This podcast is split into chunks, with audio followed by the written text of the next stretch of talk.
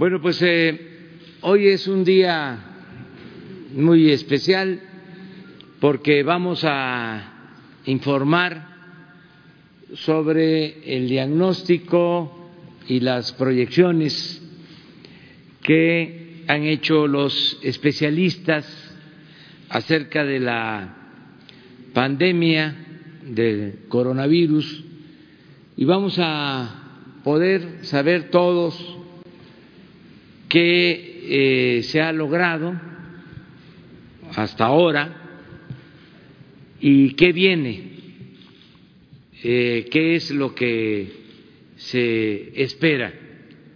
Todo esto con proyecciones científicas, con la aportación de un grupo de especialistas de varias disciplinas de universidades, académicos y también, desde luego, de médicos y científicos del sector salud.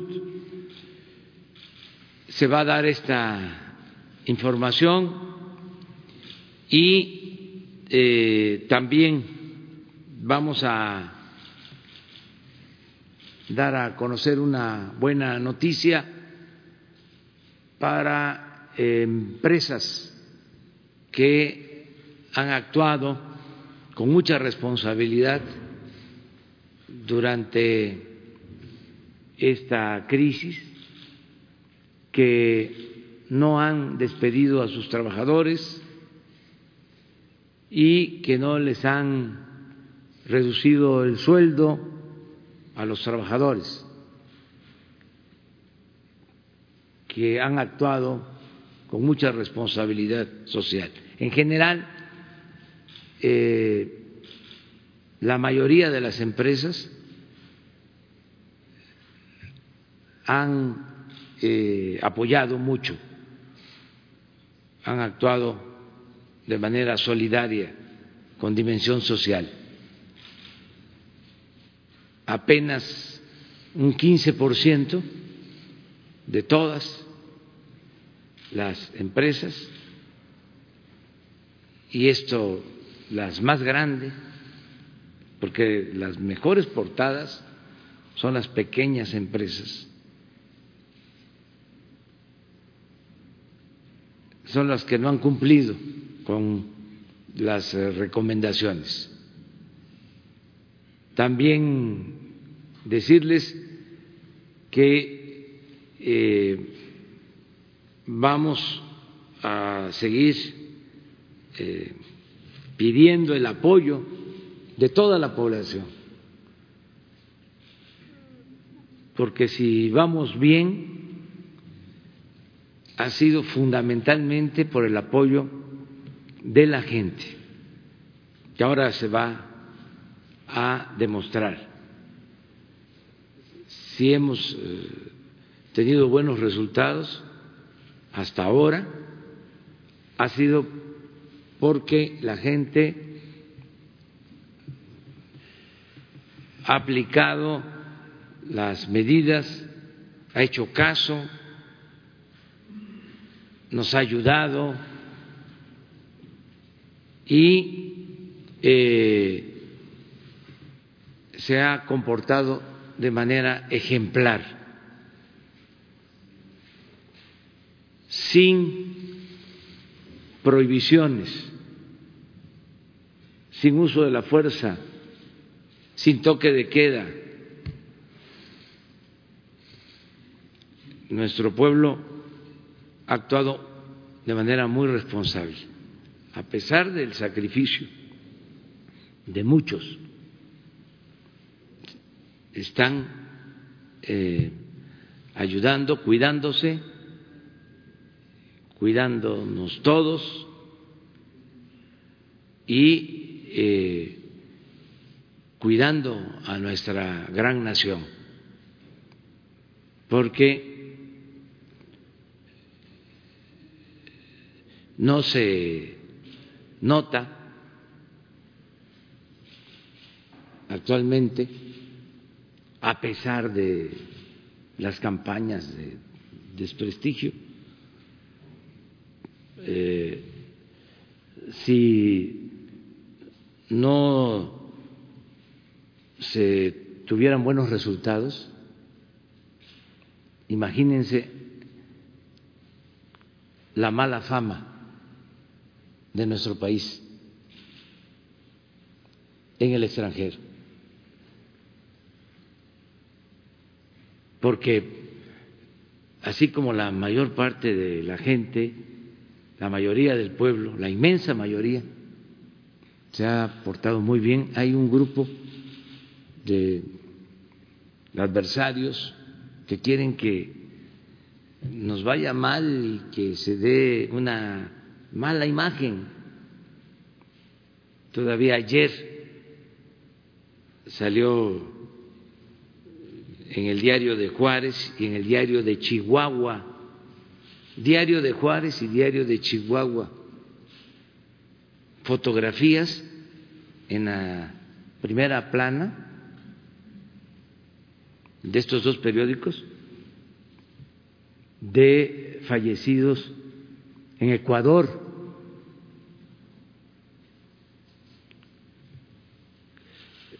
como si hubiesen fallecido en hospitales de Chihuahua.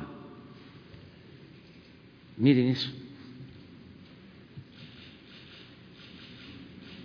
De todas maneras, no va a haber censura ni amonestación, no se va a limitar la libertad de expresión.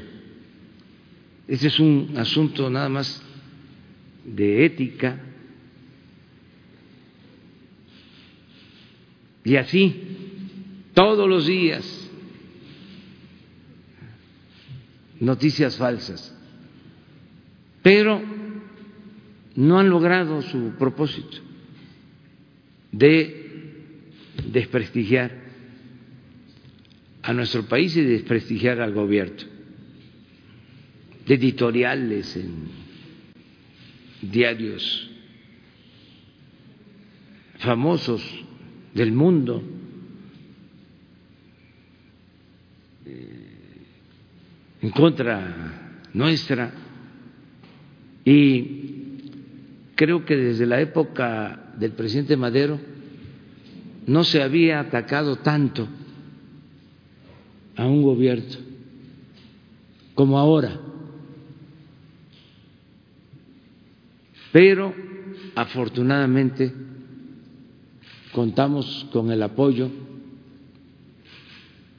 el respaldo de millones de mexicanos, a los que les agradecemos su confianza. No les vamos a fallar, no vamos a traicionar al pueblo. Entonces, empezamos con eh, Hugo López Gatel, subsecretario de Prevención y Promoción de la Salud de la Secretaría de Salud, todo este equipo eh, lo conduce, lo dirige el doctor, que es el maestro de muchos de ellos, Jorge Alcocer, secretario de Salud. Él es el, maestro. Pero uno de sus alumnos, además de que es un profesional de primer orden, tiene facilidades para exponer y él nos ha venido ayudando y lo ha hecho muy bien. Entonces a él le toca eh, dar a conocer este informe. Es una propuesta de los especialistas, de los científicos mexicanos. Y como también se sabe, y no está de más recordarlo, nosotros nos guiamos por estas recomendaciones. Repito, los políticos no somos todólogos, no somos sabelo todo, este, y no queremos eh, eh, utilizar esta circunstancia para sacar raja, como también lo están haciendo algunos de nuestros adversarios, que aprovechan esta circunstancia para estar eh, atacando al gobierno federal, también con mala fe. Pero nosotros tenemos que actuar con mucho profesionalismo porque es un asunto eh, delicado que merece actuar con responsabilidad, que todos actuemos con responsabilidad. Entonces vamos a escuchar a Hugo, a ver qué nos dice. Muchas gracias. Gracias, presidente. Secretario, director, muy buenos días tengan todas y todos ustedes. Buen día a toda la ciudadanía de México. Vamos a comentar con cierto detalle eh, la realidad epidemiológica del país, pero hoy no con el informe diario, sino en forma especial eh, algunas de las conclusiones que tiene el grupo de asesoría eh, científica del Gobierno federal. Y vamos a retomar sobre la parte que fundamenta, la teoría que fundamenta las intervenciones de prevención y control de esta epidemia en el mundo y en México, algunos de los eh, elementos que hemos estado comentando a lo largo de la epidemia en México tienen que ver con los momentos de decisión claves en los que hay que actuar y hay que actuar de una manera basada en evidencia, en evidencia documental, es decir, la información, los datos de la vigilancia epidemiológica, pero también en la evidencia científica. Y continuamente, de manera diaria, estamos eh, rastreando, analizando las distintas eh, elementos de evidencia científica que surgen en el mundo y que nos han permitido la oportunidad de que México aprenda de las experiencias vividas en otros países, aprenda de lo que ha sido exitoso, aprenda también de lo que no ha sido tan exitoso y nos ha permitido hacer las adaptaciones apropiadas para México en los momentos apropiados, como lo hemos señalado en otras ocasiones. Entonces, vamos a poner algunas diapositivas y la primera es esta gráfica. Esta gráfica eh, consiste en lo siguiente. Explico primero las tres fases que habíamos eh, indicado desde el inicio que tendría esta epidemia. Una fase 1, que es la importación viral, la importación de los virus al territorio, en donde tendríamos una cantidad muy reducida de casos, quizá algunas decenas, y podríamos rastrear los distintos casos con sus contagios ya sea quién le contagió y hacia quién contagió. Esa primera fase le llamamos importación viral y duró desde el 27 o 28 de febrero hasta el 29 o 30 de marzo. En esa fase de importación viral habíamos indicado que la medida de control más importante era la contención en torno a los casos sospechosos, con la secuencia de identificar los casos sospechosos, ponerlos en aislamiento o en, reducción de la movilidad en forma voluntaria, tomarles muestras para diagnóstico a todos estos casos sospechosos y además analizar a sus contactos. Esto eh, se hace en todo el mundo, es una recomendación de la Organización Mundial de la Salud, la ha seguido recomendando para los países que no la han hecho con suficiente intensidad, como la hace México, y a nosotros nos resultó durante toda la fase 1. Llega un momento en que la contención tiene sus límites porque empiezan a aparecer más y más casos y entonces ya no se puede y tampoco es útil intentar encontrar a cada caso con su contagio porque se va perdiendo la trazabilidad de los contagios. Y es el momento en donde es importante considerar el otro paquete de medidas que en su conjunto le llamamos mitigación. mitigación comunitaria, que son unas medidas de prevención y control de carácter masivo, estamos hablando de millones de personas a la vez, ya no un caso a la vez, sino millones de personas a la vez, y el principio de acción es el mismo, la reducción de la movilidad.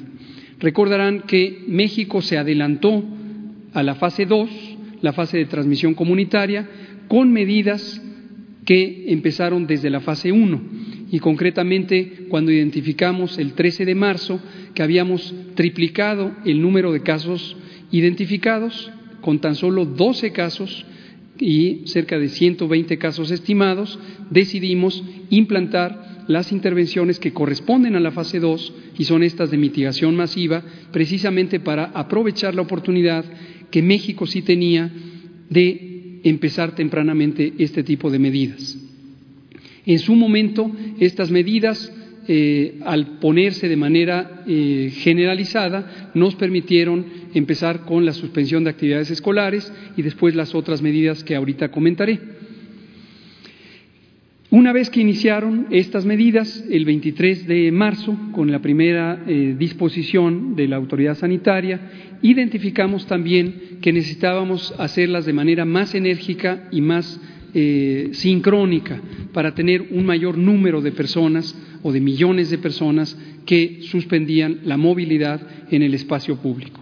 Esta gráfica, y por eso he mencionado este preámbulo, eh, la compartimos con el presidente el, fin de semana del 27 de marzo, es decir, eh, a cinco días de que habían sido instauradas las medidas de reducción de la movilidad, principalmente con las escuelas, para expresar que hacía falta eh, escalar la intensidad de las acciones con la declaratoria del estado de emergencia sanitaria, no emergencia nacional, emergencia sanitaria por causa de fuerza mayor. Y aquí explico la gráfica, la hemos comentado en otras ocasiones, para ilustrar el principio teórico de la mitigación y que en un momento vean ustedes los datos reales, los datos observados y las proyecciones que han hecho especialistas en epidemiología matemática y en matemáticas teóricas y aplicadas. En la curva anaranjada lo que se ve es lo que le ocurriría a México si no se hicieran intervenciones. Es una curva epidémica proyectada de la cantidad de eh, casos que se presentarían si no se hicieran intervenciones. En la curva verde lo que se ve es lo que podría pasar si se hicieran las intervenciones.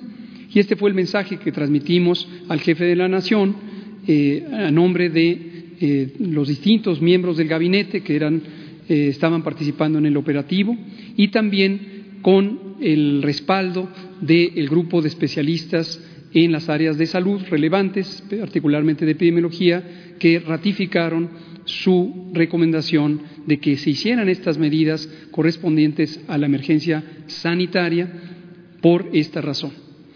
Estas curvas finalmente eh, representan eh, lo que se ha respaldado teóricamente desde hace más de 15 años en el mundo por parte de la Organización Mundial de la Salud. Este planteamiento está, por ejemplo, en el Plan Global contra, eh, de prevención y control de una pandemia de influenza que se comporta de una manera muy parecida a la pandemia de COVID. Y hay tres fines o tres propósitos de estas intervenciones. La primera, como lo pueden notar en la comparación de las curvas, es que el pico máximo, el acme de la curva, sea menor. Se reduce la altura de las curvas. Esto lo que quiere decir es que la cantidad de personas enfermas por día sea menor. Y esto es extremadamente importante porque, como hemos venido comentando, en la fase 3 de esta y otras pandemias semejantes puede existir el riesgo de que se rebase la capacidad instalada o adaptada de un sistema de salud y entonces no haya espacio suficiente para atender a todos los enfermos. Entonces, este es un primer objetivo. El segundo objetivo, que lo pueden notar al comparar las curvas, es que se desplace en el tiempo el momento máximo de la epidemia, es decir, el momento de mayor intensidad de transmisión, de mayor frecuencia de los casos diarios. Y lo pueden ver ahí porque en la curva anaranjada es más temprano el momento cumbre de la epidemia, en cambio en la curva verde ocurre en una fecha posterior.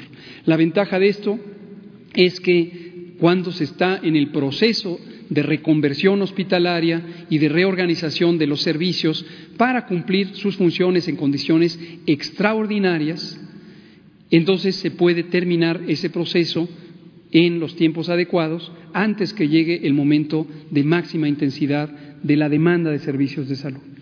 Y un tercer objetivo que se cumple con estas eh, medidas de mitigación comunitaria son la reducción del número total de casos durante un primero o segundo o tercer ciclo epidémico y también la reducción de la mortalidad porque existe la oportunidad de no dejar a nadie fuera, no dejar a nadie atrás y entonces atenderlos a todas y todos.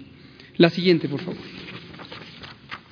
En concreto, esta parte teórica se tradujo en México con una serie de disposiciones de medidas extraordinarias, medidas de seguridad sanitaria, que fueron dispuestas por las autoridades sanitarias. Y recordar que las autoridades sanitarias están claramente descritas en la Ley General de Salud, en su artículo cuarto, y son el presidente de la República, el Consejo de Salubridad General, el secretario de Salud y los gobiernos estatales. Estas medidas fueron dispuestas por la autoridad sanitaria federal o nacional y se resumen en esta diapositiva como la suspensión temporal de actividades académicas en todos los niveles educativos, en los sectores público, social y privados y en todo el territorio nacional.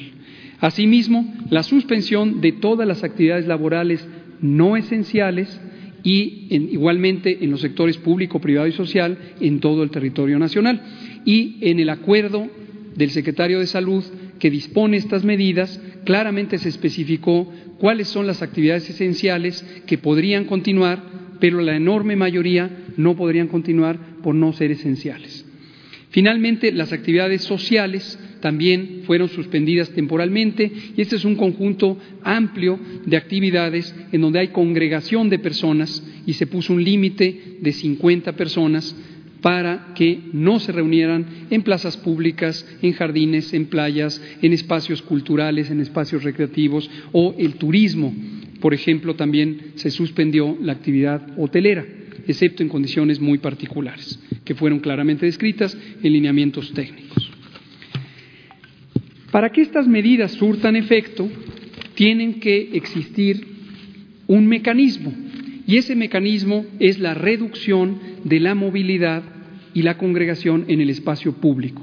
Esto lo que quiere decir es menos personas fuera de su casa y lo resumimos en su momento y lo seguimos resumiendo con la frase quédate en casa.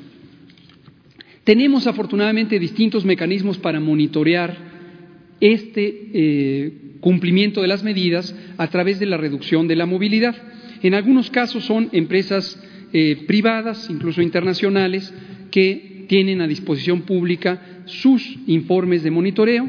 En otros casos ha habido una colaboración directa y aquí quiero empezar con un agradecimiento a nombre institucional a el Consejo Nacional de Ciencia y Tecnología, en particular a su directora general, la doctora María Elena Álvarez Builla, que ha permitido integrar esta unidad de datos, análisis e información, donde ha convocado a muchos actores institucionales y sociales como este tipo de empresas y enseguida mencionaré a distintos grupos académicos que han brindado la asesoría científica necesaria para tomar estas decisiones.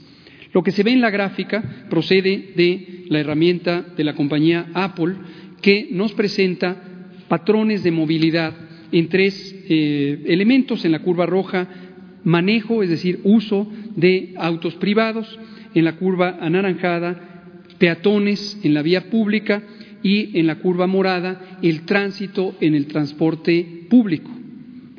Y lo que se puede ver es que hubo una reducción muy sustancial. Este es México en su conjunto, el país, y lo que vemos es que a partir justamente del 23 de marzo hubo una caída en la intensidad de la movilidad en estos tres eh, parámetros. Vean ustedes que llegamos hasta reducciones de 73% en el tránsito en transporte público y de 60% en el uso de autos privados, con una cifra intermedia para los peatones. Ahora, Es alentador que en algunas partes del país tenemos una mayor eh, efectividad, un mayor cumplimiento de este tipo de medidas. En la siguiente diapositiva vemos el caso de la Ciudad de México. En la Ciudad de México logramos o hemos logrado una reducción promedio de la movilidad de 82% en el transporte público, de 69% en el transporte privado con autos y de 77% en la movilidad peatonal. Esto se traduce en una intensidad de reducción de los contagios que nos permite estimar y proyectar con ciertos modelos matemáticos de las comunidades académicas que ahora mencionaré cómo se comportaría la curva epidémica en los siguientes días, semanas y meses. También desafortunadamente otras áreas del país, como se puede ver en la siguiente diapositiva, en esta diapositiva, no han logrado reducciones tan sustanciales. En particular en la ciudad de Guadalajara, insisto, de acuerdo a este monitoreo externo al gobierno mexicano, de hecho externo al país, se aprecia que solo se ha logrado una reducción de 62% para la movilidad eh, peatonal y 61% para el manejo de autos privados. No está mal, pero no es tan importante como ha ocurrido en la zona metropolitana del Valle de México.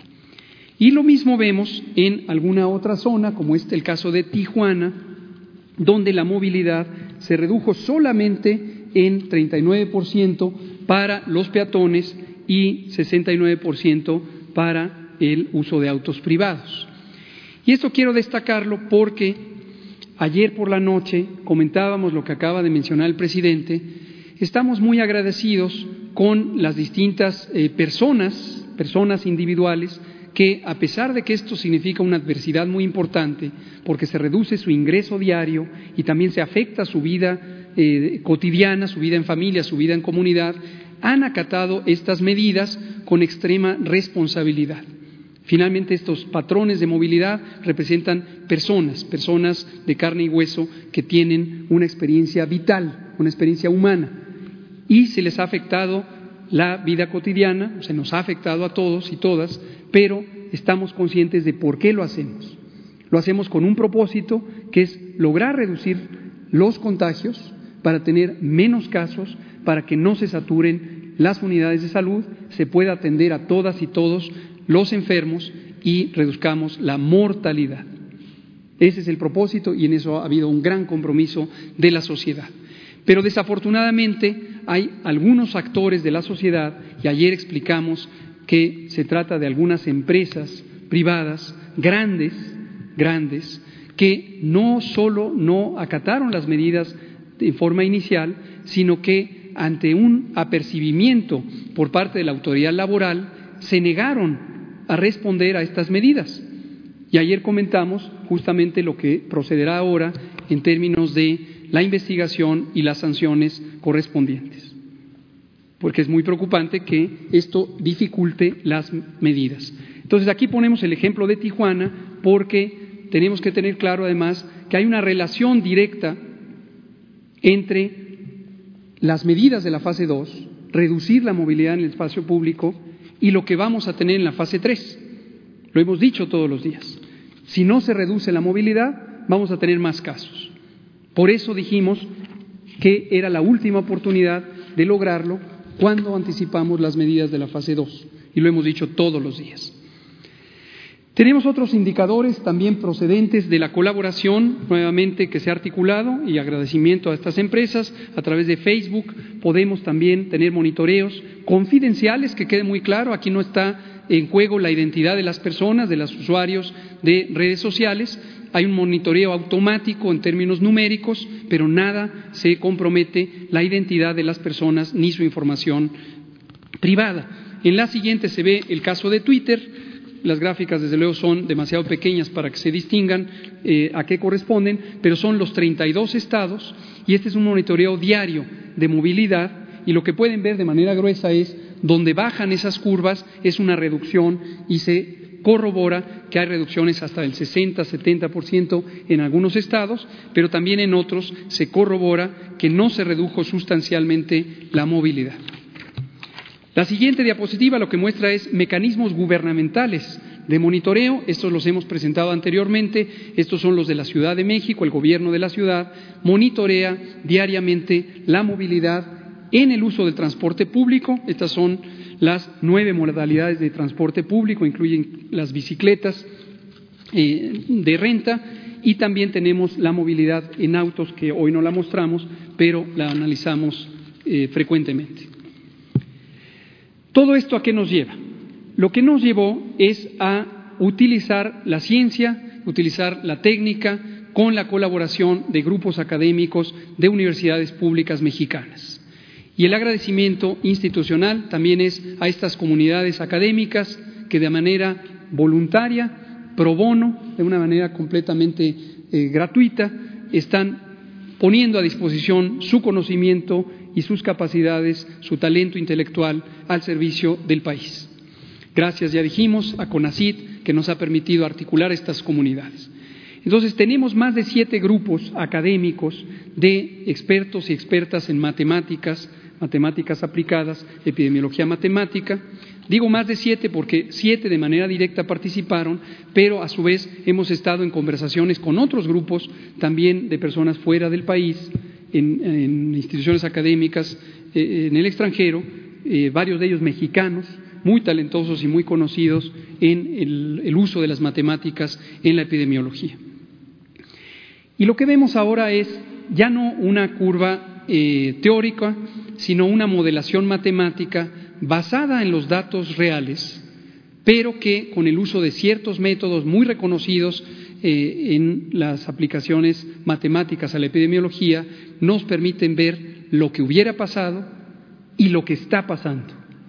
Lo explico.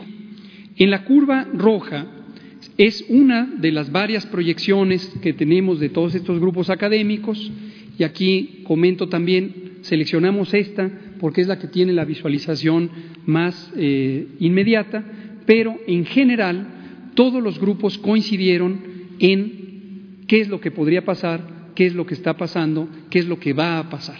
Pequeñas variaciones en fechas, en, número de casos, etcétera, pero en general todos coincidieron con este mensaje.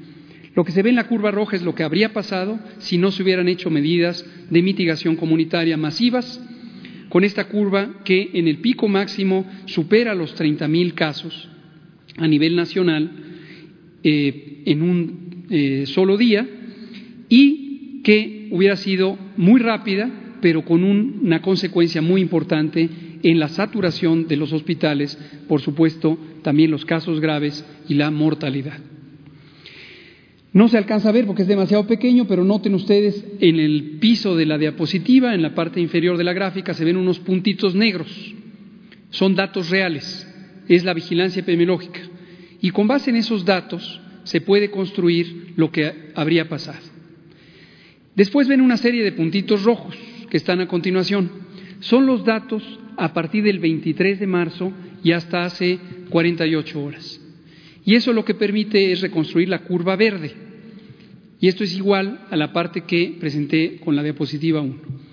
La curva verde es lo que está pasando, son los puntitos rojos, y lo que se proyecta con estos métodos que pasará si y solo si continúan las medidas de mitigación comunitaria. Y esto quiero dejarlo muy claro, esto no es una garantía de que ya estamos fuera de riesgo, esto depende de que continúen y se ejecuten, se cumplan correctamente las medidas de mitigación comunitaria. Esta es la gráfica para todo el país, es el resumen, pero en cada región o zona metropolitana tenemos una reproducción de estas curvas y podemos ver importantes diferencias de las predicciones, del éxito de las medidas de mitigación. Esto nos lleva a una segunda, bueno, esta es una excelente noticia, porque lo que nos habla es que estamos teniendo éxito en las medidas que México implantó, que México anticipó a el momento de el cambio en la velocidad de crecimiento de la curva epidémica. Pocos países lo han logrado. Y nos lleva a una segunda noticia que es importante, la hemos venido comentando, pero queremos darla mayor detalle, que se ve en la siguiente diapositiva con un mapa de la República Mexicana. La epidemia no es una sola, aunque decimos la epidemia de COVID en México, en realidad en cada espacio físico del país, en cada zona de la geografía, tenemos distintas intensidades de transmisión. Esto lo hemos presentado todos los días con un mapa por estados, hoy lo presentamos con un mapa municipal. Nuevo agradecimiento a CONACID y a la comunidad científica de México porque nos han permitido también estas herramientas de visualización por nivel municipal. Noten ustedes que en la enorme mayoría del territorio nacional tenemos municipios sin casos. Es lo que se ve en forma de color blanco. En cambio, tenemos algunas zonas donde el color verde muestra la intensidad de transmisión con el número de casos que se registran y como hemos explicado y lo seguiremos explicando los jueves, y los casos que se pueden estimar con la vigilancia centinela. Es demasiado pequeño para que se vea, pero la zona metropolitana del Valle de México, como lo hemos dicho cada tarde, es donde existe la mayor intensidad de transmisión. Esto no sorprende, esto es exactamente lo que se espera, porque las zonas donde hay mayor población, desde luego tienen mayor número de casos, pero también tienen una transmisión más eficiente y donde hay mayor densidad de población por kilómetro cuadrado. También otras zonas, como es Tijuana, Mexicali, de hecho, en este momento es donde existe la mayor transmisión, independientemente del número absoluto de casos. También las dos zonas metropolitanas de Guadalajara y Monterrey, también la zona metropolitana de Puebla de Los Ángeles y también la zona eh, urbana del el municipio de Benito Juárez en Quintana Roo, donde está Cancún. Hay otros municipios que tienen distintas intensidades de transmisión, como Culiacán, Sinaloa, y otros que no mencionaré ahora, pero que se pueden ver en el mapa. Entonces, esta segunda eh, observación lo que nos permite es predecir el comportamiento en forma diferencial. Y como hemos mencionado, nos permite además tomar medidas más intensas en donde tienen que ser más intensas y no tan intensas donde no hay necesidad de que sean tan intensas. Es decir, si lo vemos en las fases de la epidemia, no hay fases generales para el país.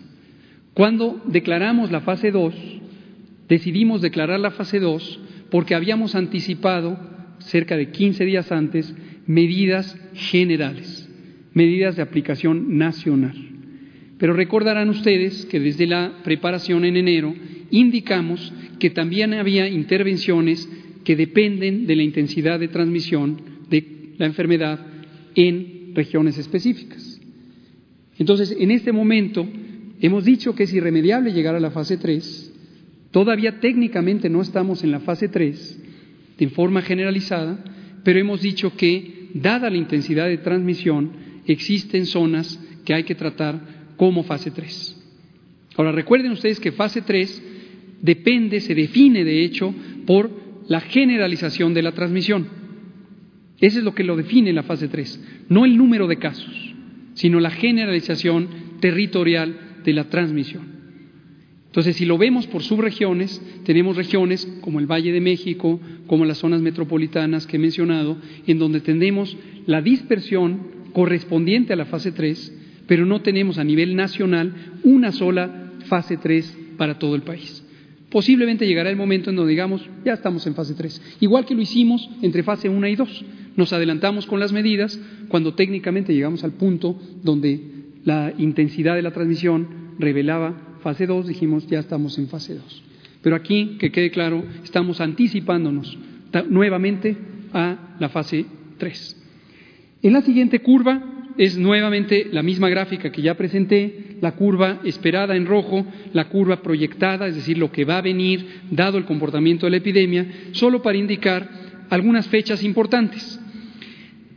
Hay un intervalo de fechas posibles para eh, el pico máximo de la, de la intensidad de transmisión, de la curva epidémica, del ACME, y estas oscilan entre el 8 y el 10 de mayo. Hay otras predicciones un poco más optimistas de que fuera antes, un poco menos de que fuera después, pero hay un punto medio entre el 8 y el 10 de mayo. Y eso nos lleva además a la duración de la epidemia Y aquí dejo en claro, estamos proyectando este primer ciclo de la epidemia.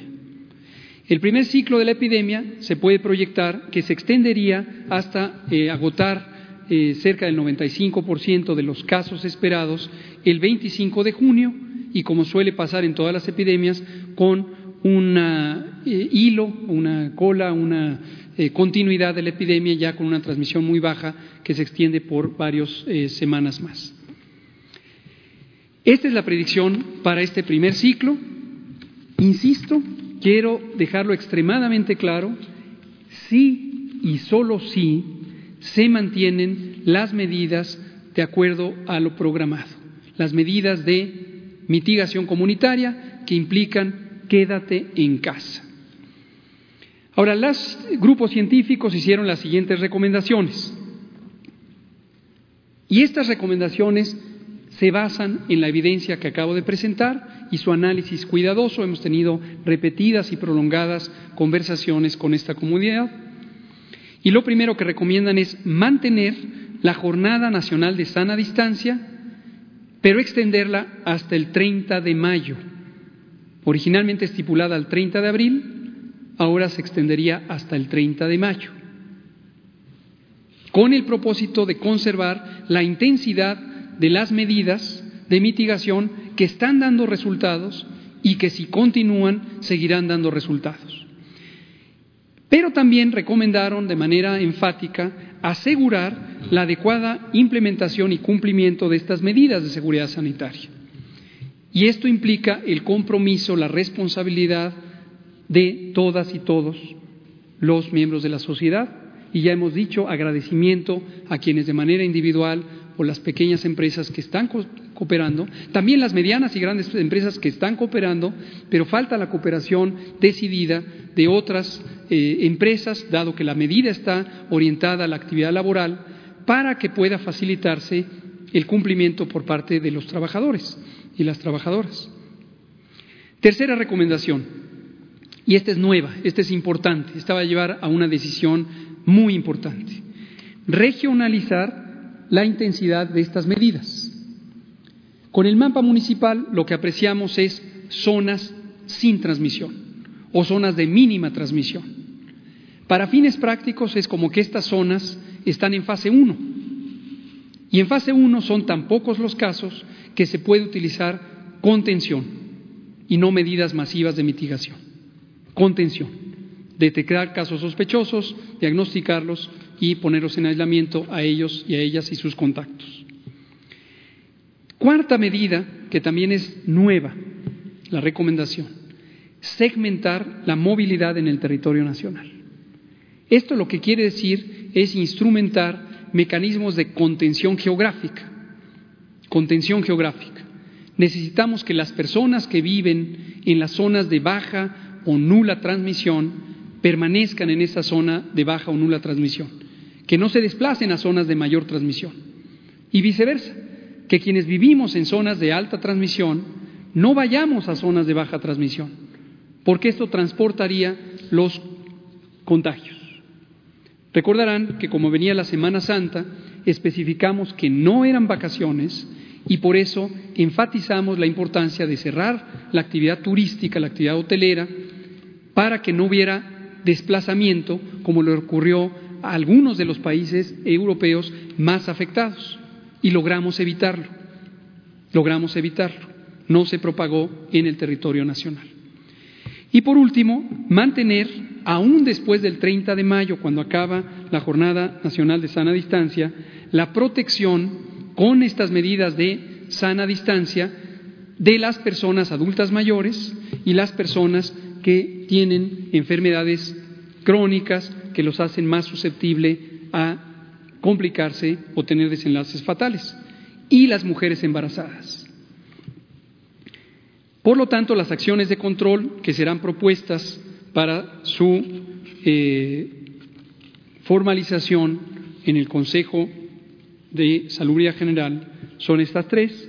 La Jornada Nacional de Sana Distancia permanecerá vigente hasta el 30 de mayo, pero Dos, en los municipios de baja o nula transmisión, las medidas de seguridad sanitaria permanecerían hasta el 17 de mayo y posteriormente se conservaría o se recuperarían las actividades normales.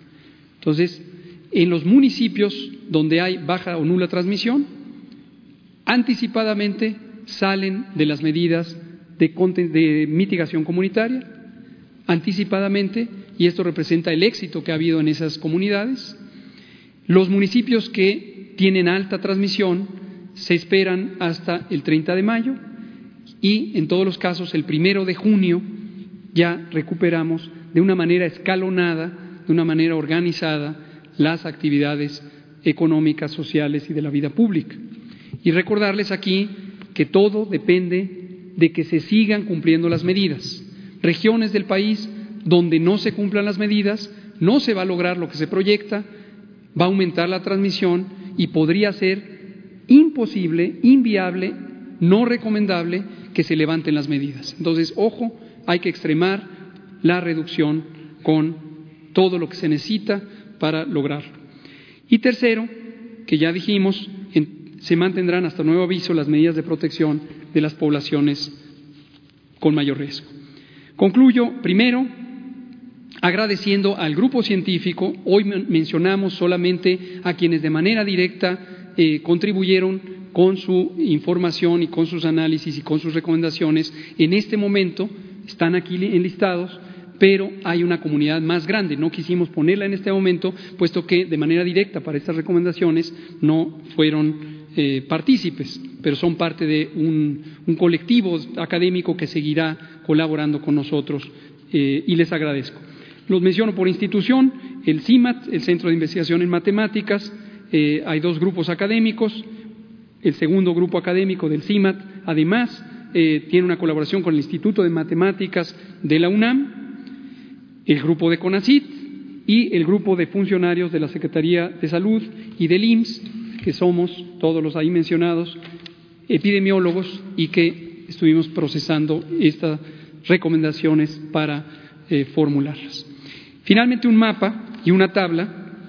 En el mapa, eh, y agradecemos aquí a Emiliano Calderón, eh, líder de la Estrategia Digital Nacional, que lo elaboró, es el mapa técnico que nos permitirá ya no solo visualizar los municipios afectados, sino los municipios en los que se va a levantar las medidas de mitigación el 17 de mayo, y son los que están en verde.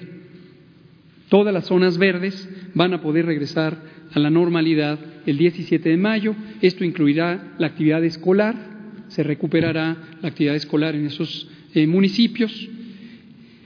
Los municipios en amarillo eh, son aquellos municipios que están colindantes geográficamente con las zonas de alta transmisión y obviamente los que están en rojo son las zonas de alta transmisión.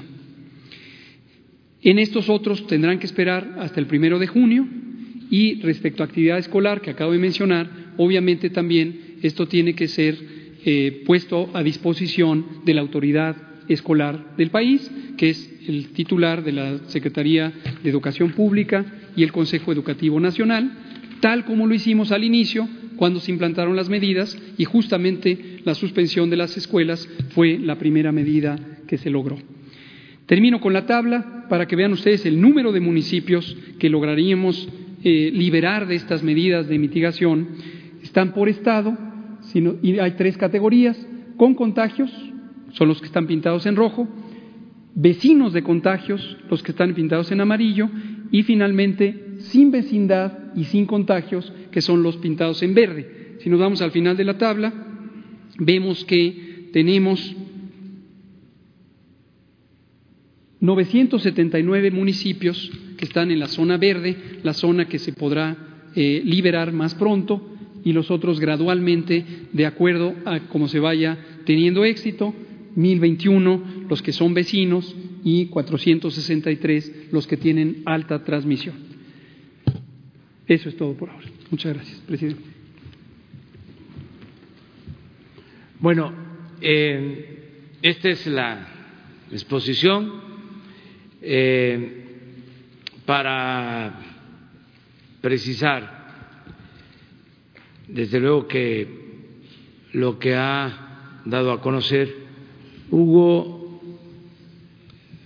ha, eh, sido muy exhaustivo, eh, a detalle, no hay necesidad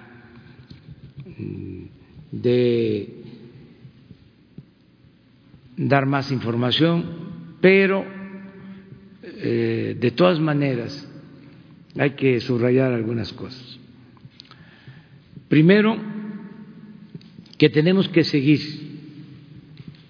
con eh, las medidas de la sana distancia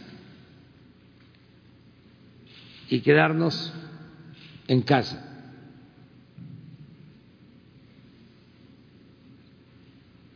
Tenemos que seguir eh, solo eh, saliendo a la calle por lo indispensable. En el caso de las escuelas, como es obvio, no hay regreso a clases el lunes.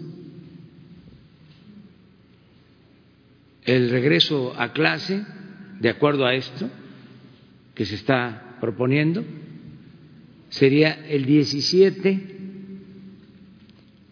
de mayo. En los municipios donde no hay casos de coronavirus. Los 900 municipios. Para eso, desde luego, sí y solo sí, como diría Hugo, si tenemos la disciplina, si mantenemos la disciplina que hasta ahora se ha observado el buen comportamiento, si seguimos actuando como buenos ciudadanos. A las autoridades de estos municipios,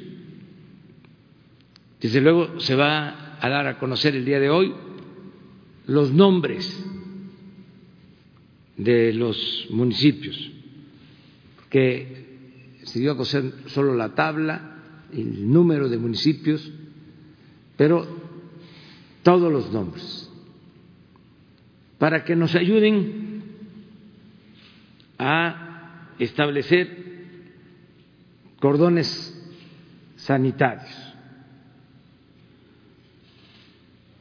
Esto ya lo están haciendo en muchos municipios del país es delimitar muy bien las áreas y ayudar para que no haya contagios. El 17 de mayo en estos municipios se regresa a la normalidad. Esto es regreso a clases y a todas las actividades productivas, sociales, con la única limitación de que los adultos mayores, aún en estos municipios, las mujeres embarazadas, los enfermos de diabetes, de hipertensión, tienen que seguirse cuidando.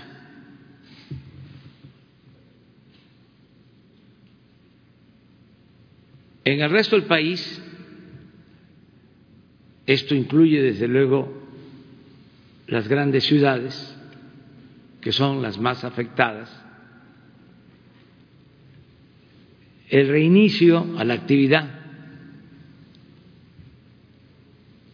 educativa el regreso a clases y a todas las actividades productivas será a partir del día primero de junio.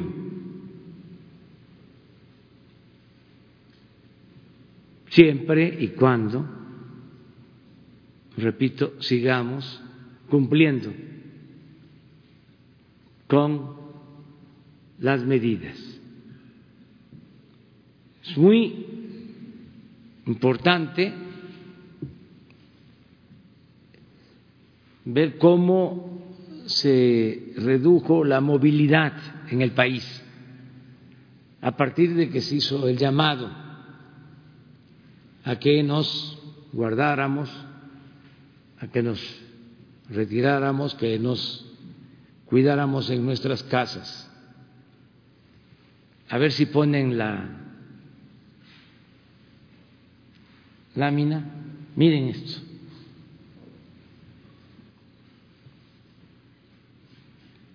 Esto es lo que más nos ha ayudado.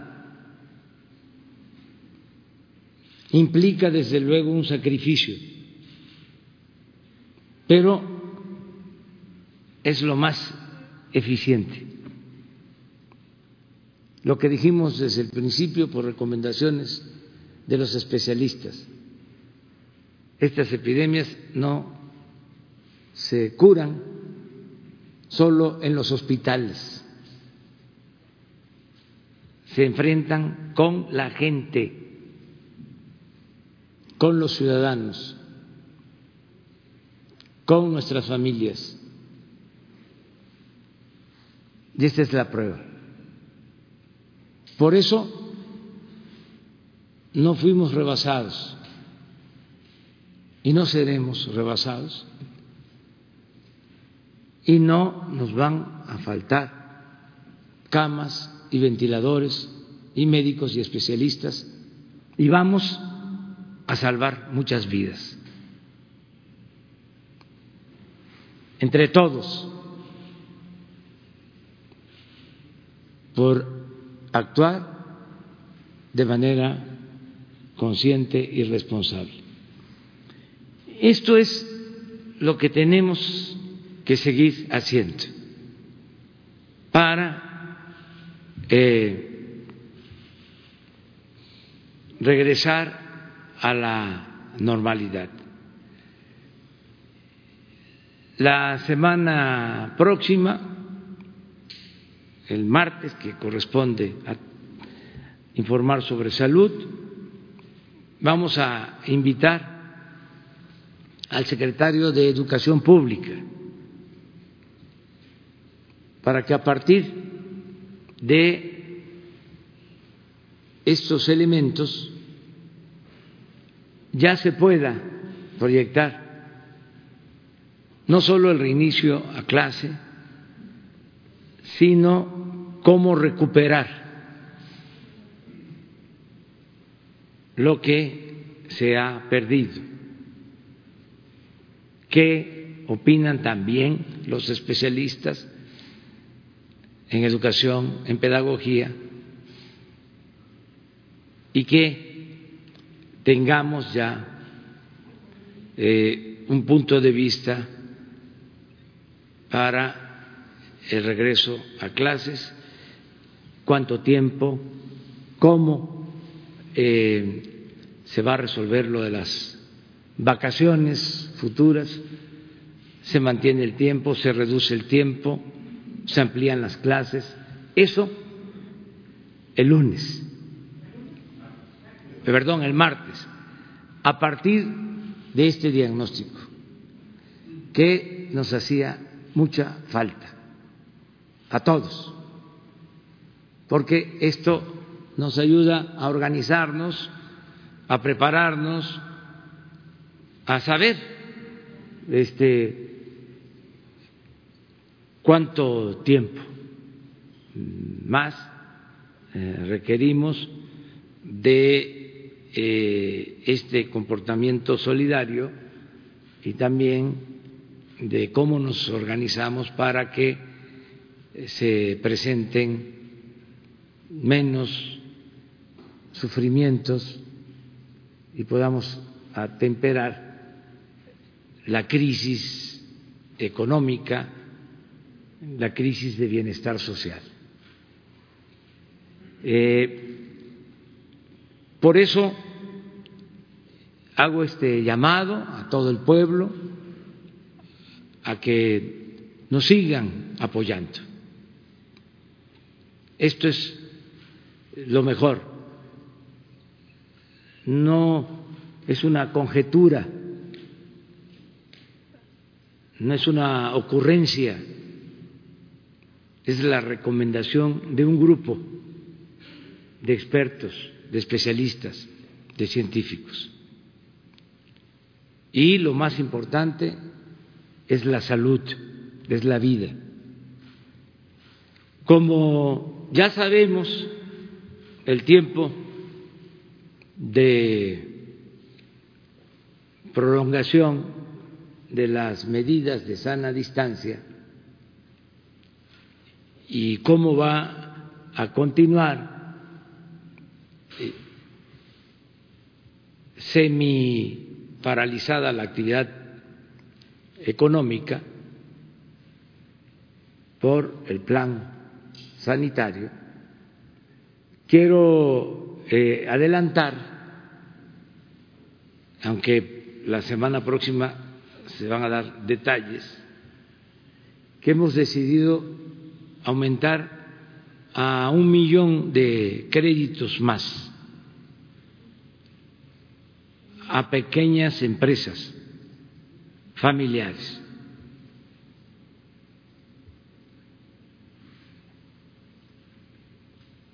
En este caso, el millón de nuevos créditos sería a todas las empresas que tienen trabajadores inscritos en el Seguro Social y que actuaron con mucha responsabilidad, sobre todo las pequeñas, no despidiendo a sus, trabajadores ni quitándoles o reduciéndoles el salario. A ellas va destinado este crédito. El primero se va a empezar a dispersar el 4 de mayo por la vía electrónica a los que tengan posibilidad de recibir estos 25 mil pesos a un millón incluye empresas familiares del sector formal y del sector informal.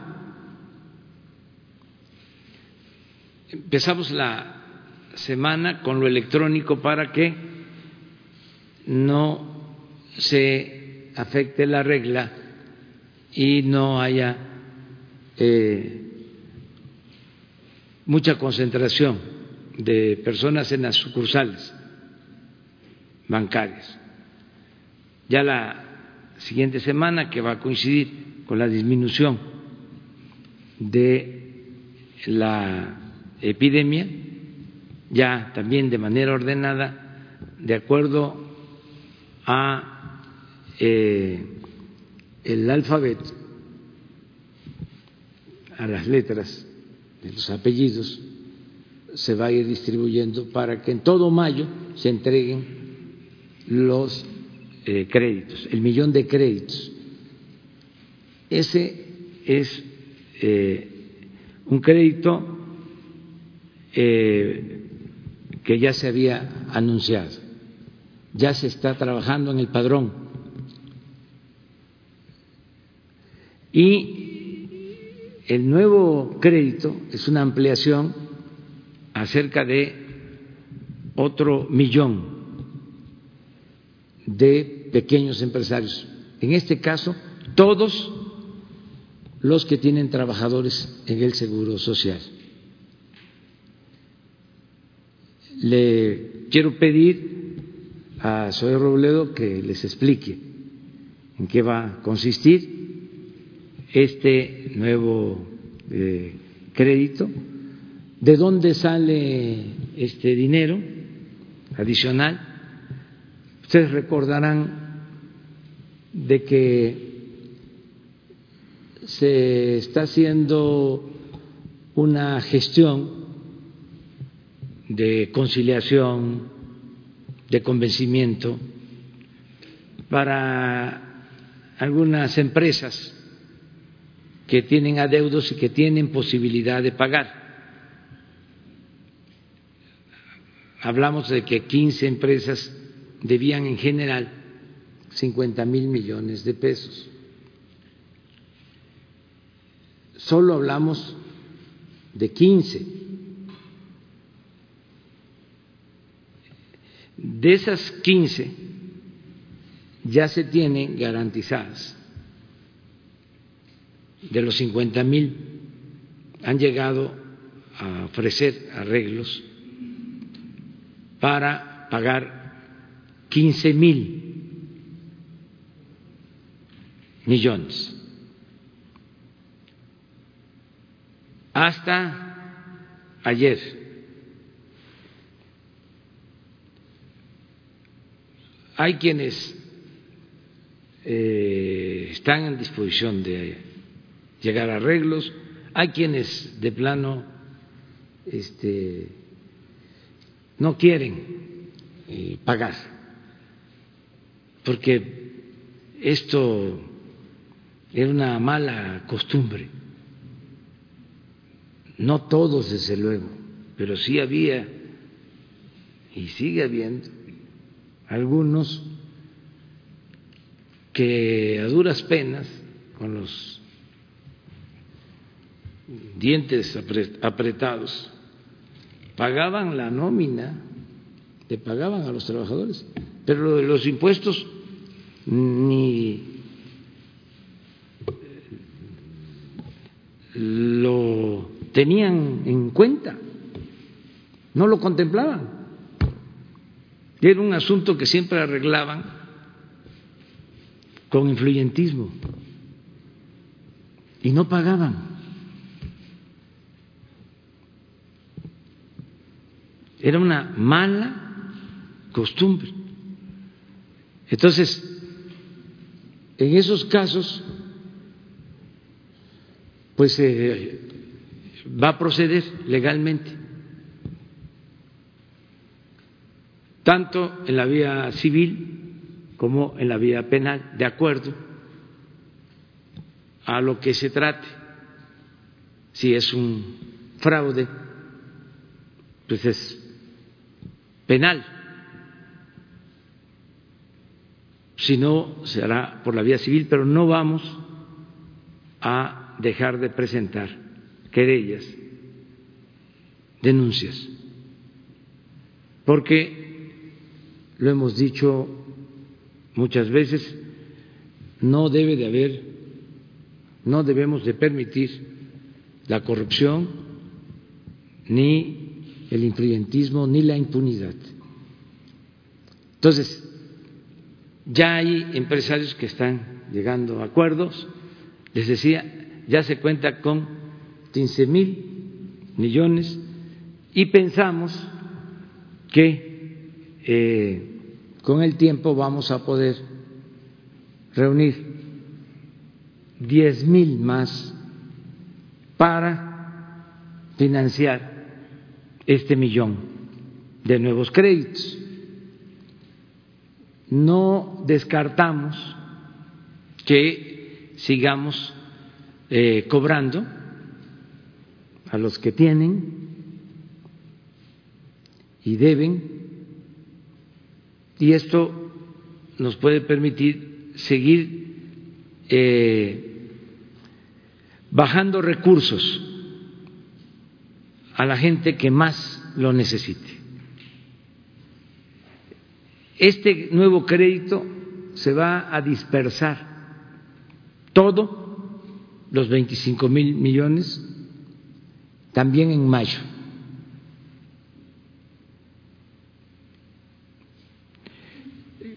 Ahora va a explicar Zoe eh, en qué condiciones eh, y agradecerle mucho a los empresarios, de verdad, porque han hecho un esfuerzo. Esto es tomar en cuenta a quienes en los últimos tres meses han mantenido, a pesar de los pesares, a sus trabajadores y los han mandado a, su, a sus casas eh, pagándoles para que se cuiden. Y nos estamos encargando también, eso eh, va a iniciar igual a principios de mayo, de todos los que no están en la llamada economía formal, que son los más afectados, los que vivían del día a día y que ahora están en una situación muy difícil. También comentarles en general que mayo y junio vamos a destinar la mayor cantidad de dinero público al pueblo. Todo y el resto. Mayo y junio. Programas sociales, va apoyo a pescadores, vamos a avanzar más entregando recursos para el mantenimiento de escuelas, con la idea de que las sociedades de padres de familia, al tener los recursos, contraten a maestros de obras, a trabajadores y se reactive la eh, economía impulsando la industria de la construcción. Lo mismo vamos a hacer con vivienda, con obras,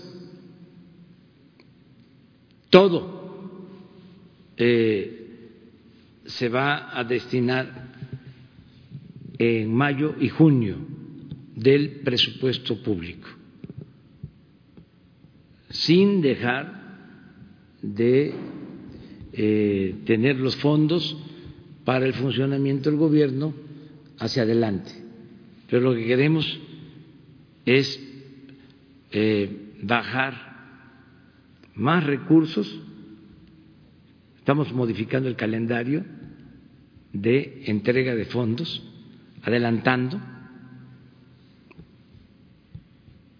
para fortalecer el consumo que la gente tenga recursos para eh, comprar eh, sus mercancías y satisfacer lo básico que no les falte. Ese es el compromiso.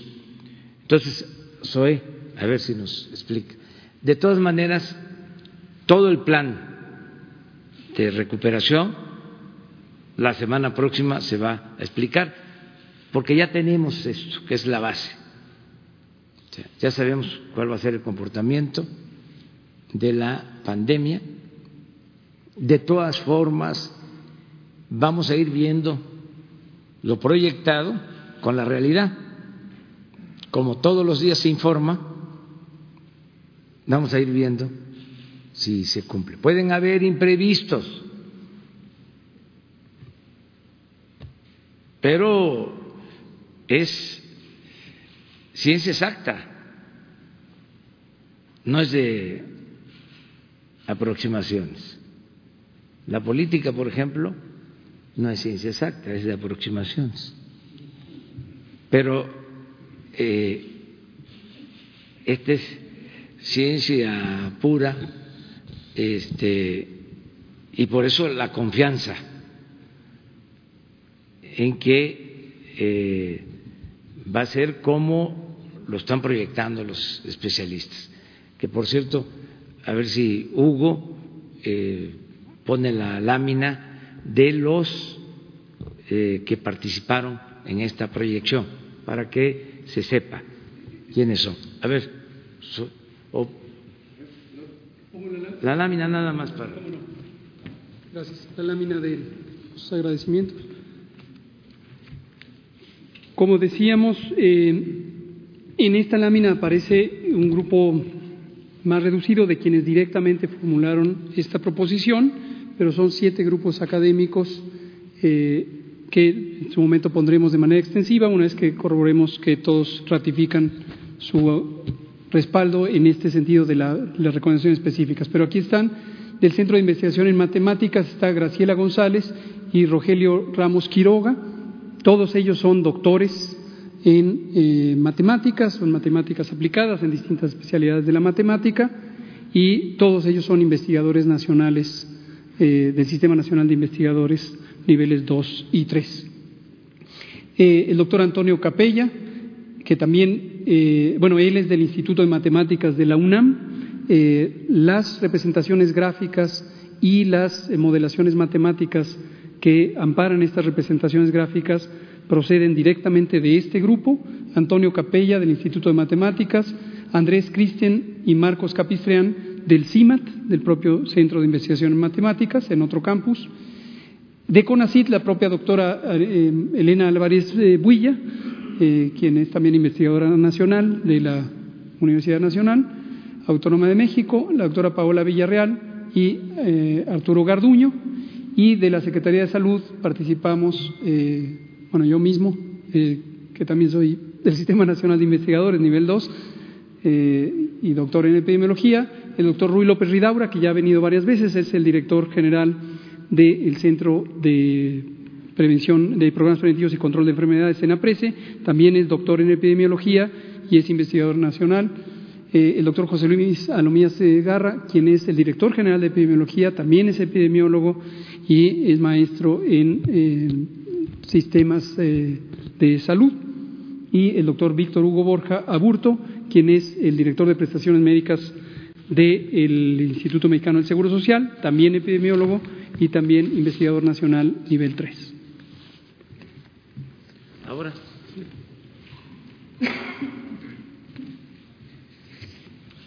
Con su permiso, señor presidente, muy buenos días a todas y a todos.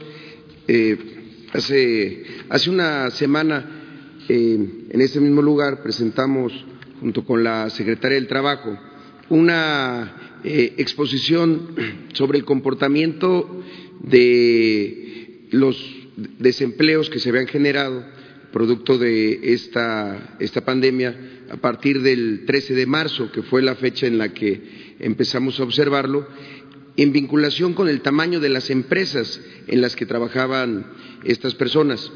Y, la verdad que es muy coincidente con lo anterior respecto al comportamiento de las comunidades. Lo ha dicho el presidente, lo pequeño es bello porque estas pequeñas empresas tenían un comportamiento solidario con sus trabajadores eh, y esto no se replicaba necesariamente con las grandes empresas que eran las que estaban dando más, más de baja. Nosotros tenemos un, criterio. Hay empresas que eh, dan de baja para eh, compensar eh, los ingresos y hay otras que resisten porque pues la vinculación cuando son pequeñas empresas con menos trabajadores pues quizás son más personales o, porque cuando van a, dar de baja a las personas es porque ya van a cerrar y entonces el comportamiento parece ser diferente. En ese sentido, si pueden pasar la, siguiente, eh, en el Seguro Social si vemos el número de registros no patronales, porque tenemos los registros patronales, sino los RFCs, eh, tenemos estos grupos de, empresas por números de trabajadores. Es decir, de uno a cinco trabajadores de 920, 923 mil empresas eh, registradas en Seguro Social, tenemos 623 mil, es decir, es el grupo más grande, son 67.5% del total de las empresas registradas.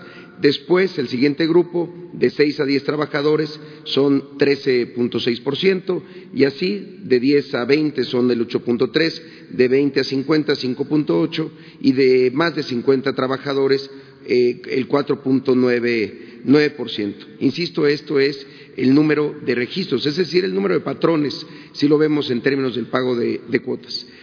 si podemos pasar a la siguiente, es solamente para observar en qué sectores es donde están estas empresas.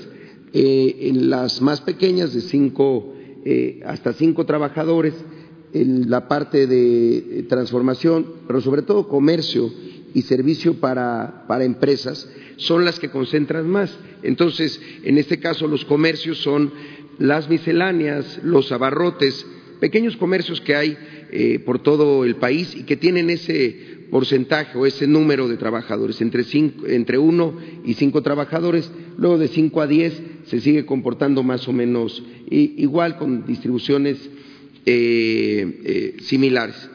Entonces, si podemos ver la, siguiente, el planteamiento que se está presentando el día de hoy es que a las empresas que hayan eh, conservado a, sus trabajadores, el promedio de sus trabajadores durante los últimos tres meses y el salario de estos, porque también hemos visto comportamientos en donde no se da de baja al trabajador, pero sí se baja el nivel, el nivel salarial. Entonces, a las empresas que no han dado de baja a la plantilla ni han dado ni han bajado el salario, se ofrecen estos créditos a la palabra por 25 mil por 25 mil pesos. Serían créditos a pagarse en un plazo de eh, hasta tres años, a partir, como ya lo ha mencionado el presidente, eh, del 4 de mayo, mediante transferencias electrónicas. Y, por último, si lo podemos ver acá, estas serían eh, las tasas de, de interés. Eh, para las empresas de uno a diez trabajadores, una tasa de interés del 6.5%, como se ha dicho, distribuido a esos tres años. De más de 10, eh, eh, de 10 a 20 trabajadores, una tasa del 7.5%. De 20 a 50 trabajadores, una tasa del 8.5% y ya más de 50 trabajadores una tasa del 10%. Aquí es importante decir, se ha mencionado en otras ocasiones, el día de hoy la tasa de interés interbancaria de equilibrio del Banco de México es de 6.5% eh, eh, para los digamos, eh, la tasa con la que el banco le da a los otros bancos, es decir, las transferencias. Entonces, la tasa inicial, que es idéntica a la tasa de interés interbancario de equilibrio, es prácticamente la transacción, vaya. Entonces, son créditos que no existen en la banca comercial. Nadie este, hoy presta al 6.5%, incluso al 10%, pues es también muy, muy difícil. Y creemos que, sobre todo para este primer grupo, que es un número importante de empresarios, de, de patrones, pues puede ser algo muy favorable justamente para los próximos para los próximos meses y además algo que va a ser muy fácil de poder este, aplicar. Las condiciones, digamos que las reglas de operación son eh, esas las que se han señalado, que no hayan dado de baja, que hayan mantenido la, la, plantilla y que hayan mantenido los niveles salariales para que entonces nosotros pues, podamos eh, eh, identificar claramente quiénes son estos trabajadores, perdón, estos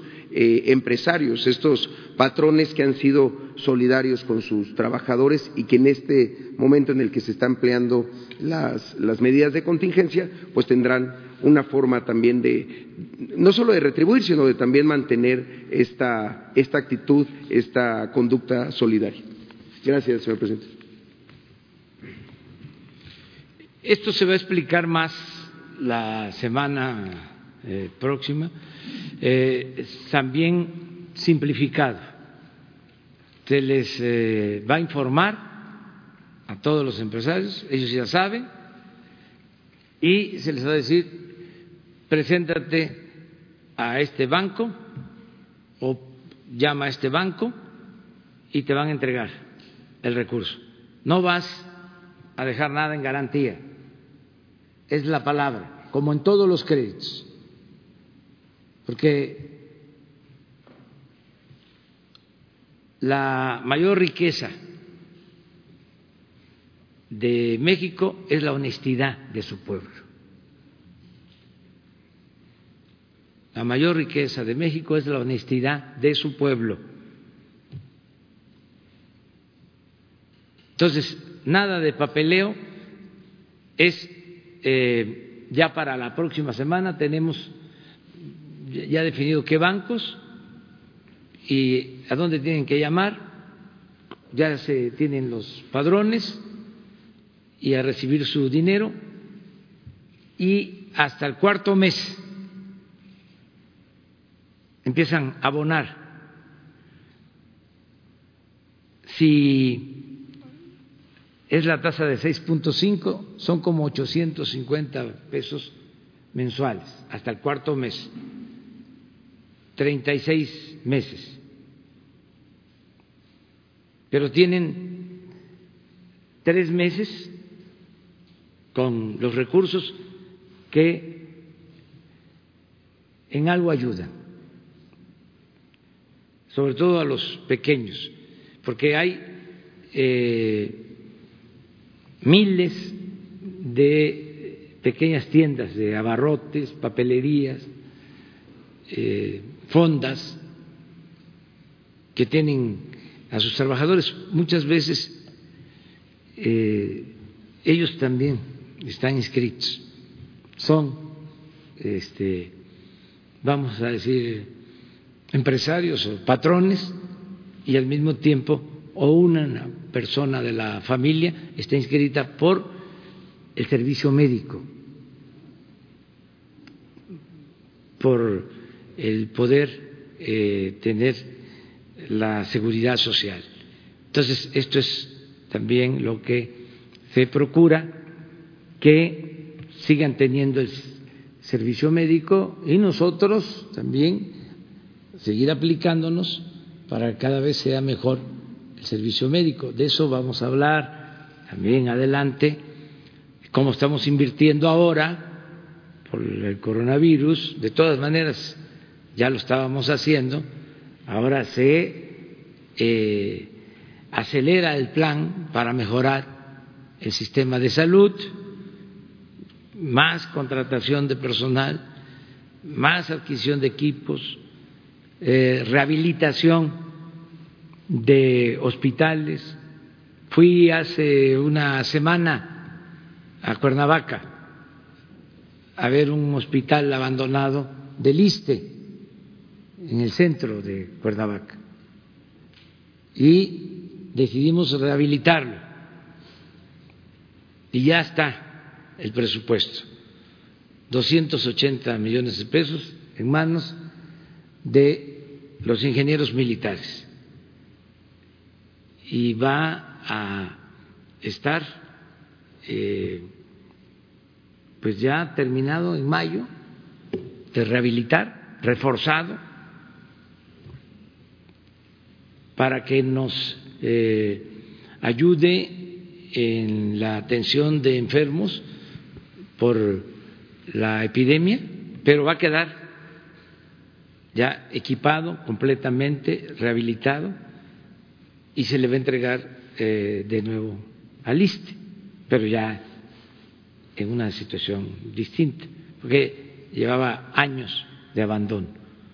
Entonces, todo esto nos está eh, llevando a apresurar acciones, avanzar lo más que podamos.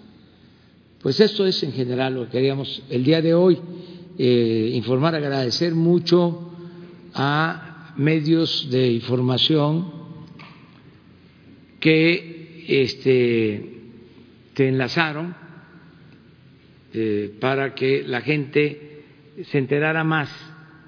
Estoy seguro que millones de mexicanos nos están eh, viendo, están escuchando lo que eh, se está transmitiendo desde Palacio Nacional.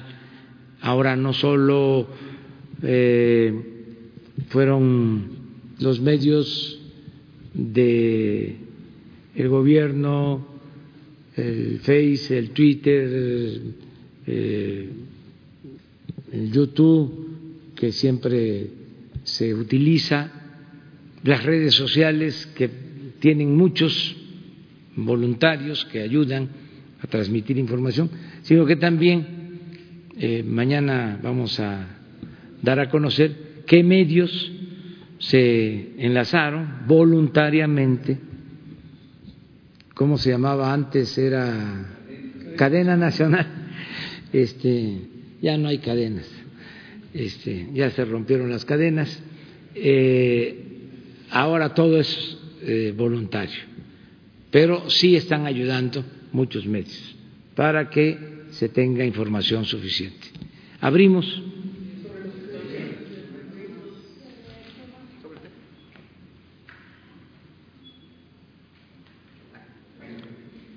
Después tú. Sí, eso. Gracias, presidente. Buenos días. Isabel González de eh, Grupo Imagen. Eh, para preguntarle, con base en lo que dijo eh, el subsecretario, solamente para clarificar, la fase 3 como tal en las zonas en donde está el alto contagio, ¿cuándo se declararía? ¿Hasta la próxima semana? Se hablaba del día 23, se ha hablado también del día 19 de abril. ¿Cuándo sería esto? Sería mi primera pregunta. Pues eso tiene que ver más con Hugo. Este, y adelantarlo también, el porcentaje de población que abarca estos municipios que no tienen contagio y los que sí tienen contagio, porque creo que es un dato que no, no localicé en las, en las tablas. Sobre esto, eh, más tarde vamos a poner la lista completa de municipios con su población. En este momento le digo un número muy grueso, es cerca de 27% de la población, pero no se quede con esa cifra. Al rato lo vamos a publicar con el dato exacto del número de población eh, de acuerdo al censo que residen estos municipios en cada categoría. Y eh, respecto al tema de la fase 3, eh, aquí lo hemos venido diciendo, pero lo quiero volver a plantear. En la narrativa pública se tiene esta apreciación de una progresión lineal de menos severidad de las intervenciones a más severidad y a más severidad y como si fuera relacionada con el número. La fase 1 es menos intensa, la fase 2 es más intensa, la 3 más intensa, 4, 5, 6. No funciona así. No funciona así.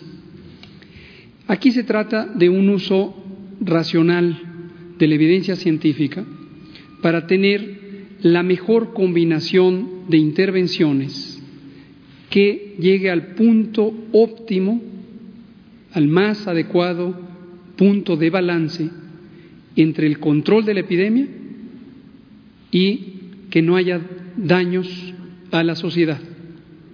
Esa es la idea básica. Entonces, no hay una sola progresión de que cada vez es más severa las intervenciones, ¿no? Como lo acabamos de mostrar.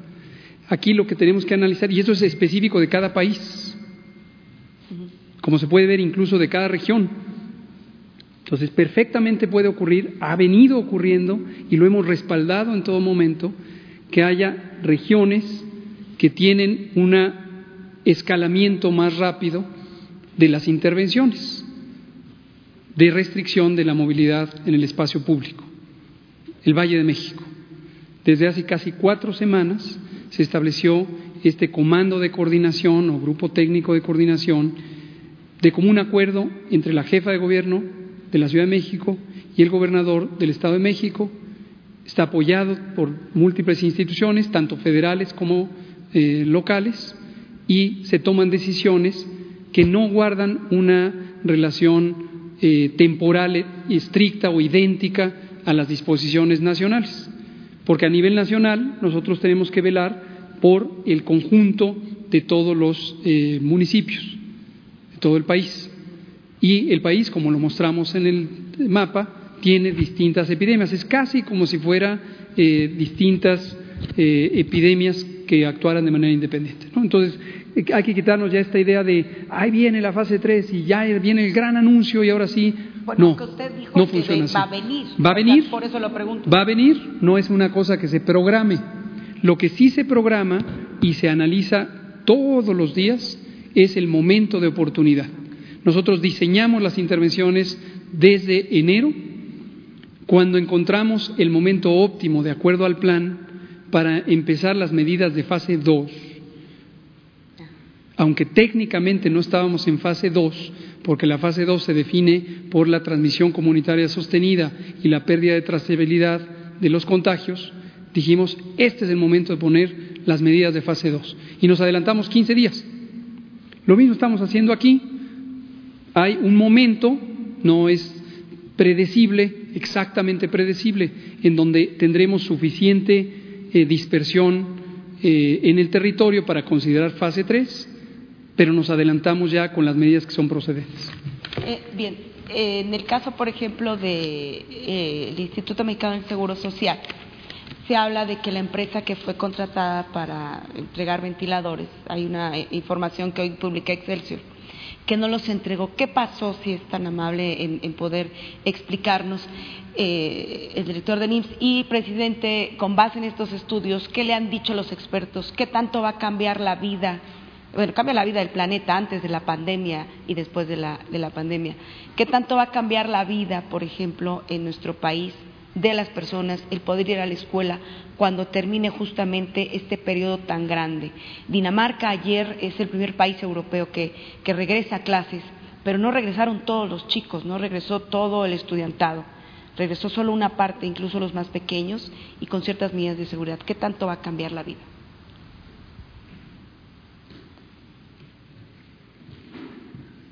Sí, muchas gracias.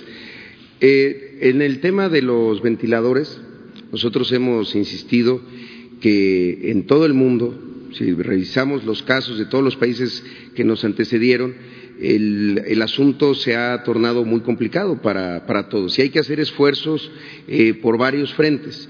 En el Seguro Social tenemos por lo menos cinco frentes para el tema de los ventiladores. Uno, desde luego, es la compra con el gobierno chino, que está coordinando la Cancillería y en la que estamos eh, sumados con el seguro, desde el Seguro Social. La otra es un inventario que se hizo eh, en las últimas semanas. Hay que ver que son inventarios de equipo, en muchos casos de equipo que se compró hace 40 años, equipo que quizá hace 10 años eh, terminó su vida útil y seguía ahí. Hicimos un inventario express para identificar, encontramos 24 marcas distintas de ventiladores en, el Seguro Social, identificamos cuáles no estaban en servicio porque les faltaban consumibles, porque les faltaba no, no parte del equipo, sino un consumible, cuáles estaban ya para salida y cuáles podían encontrar reparación. Ahorita tenemos en el Centro de Ingeniería de, Michoacán, en, Morelia, una estrategia con 321 ventiladores que se están reparando. Se toman piezas de unos para reparar otros ponerlos a andar, probarlos y después ponerlos a disposición. Ese es el segundo frente. El tercero tiene que ver con las compras locales de las delegaciones. Eh, ahí los delegados, los hoy representantes, todos personal del Seguro Social afortunadamente que conocen, todos son médicos y médicas, enfermos y enfermeras, entraron a un proceso de renta.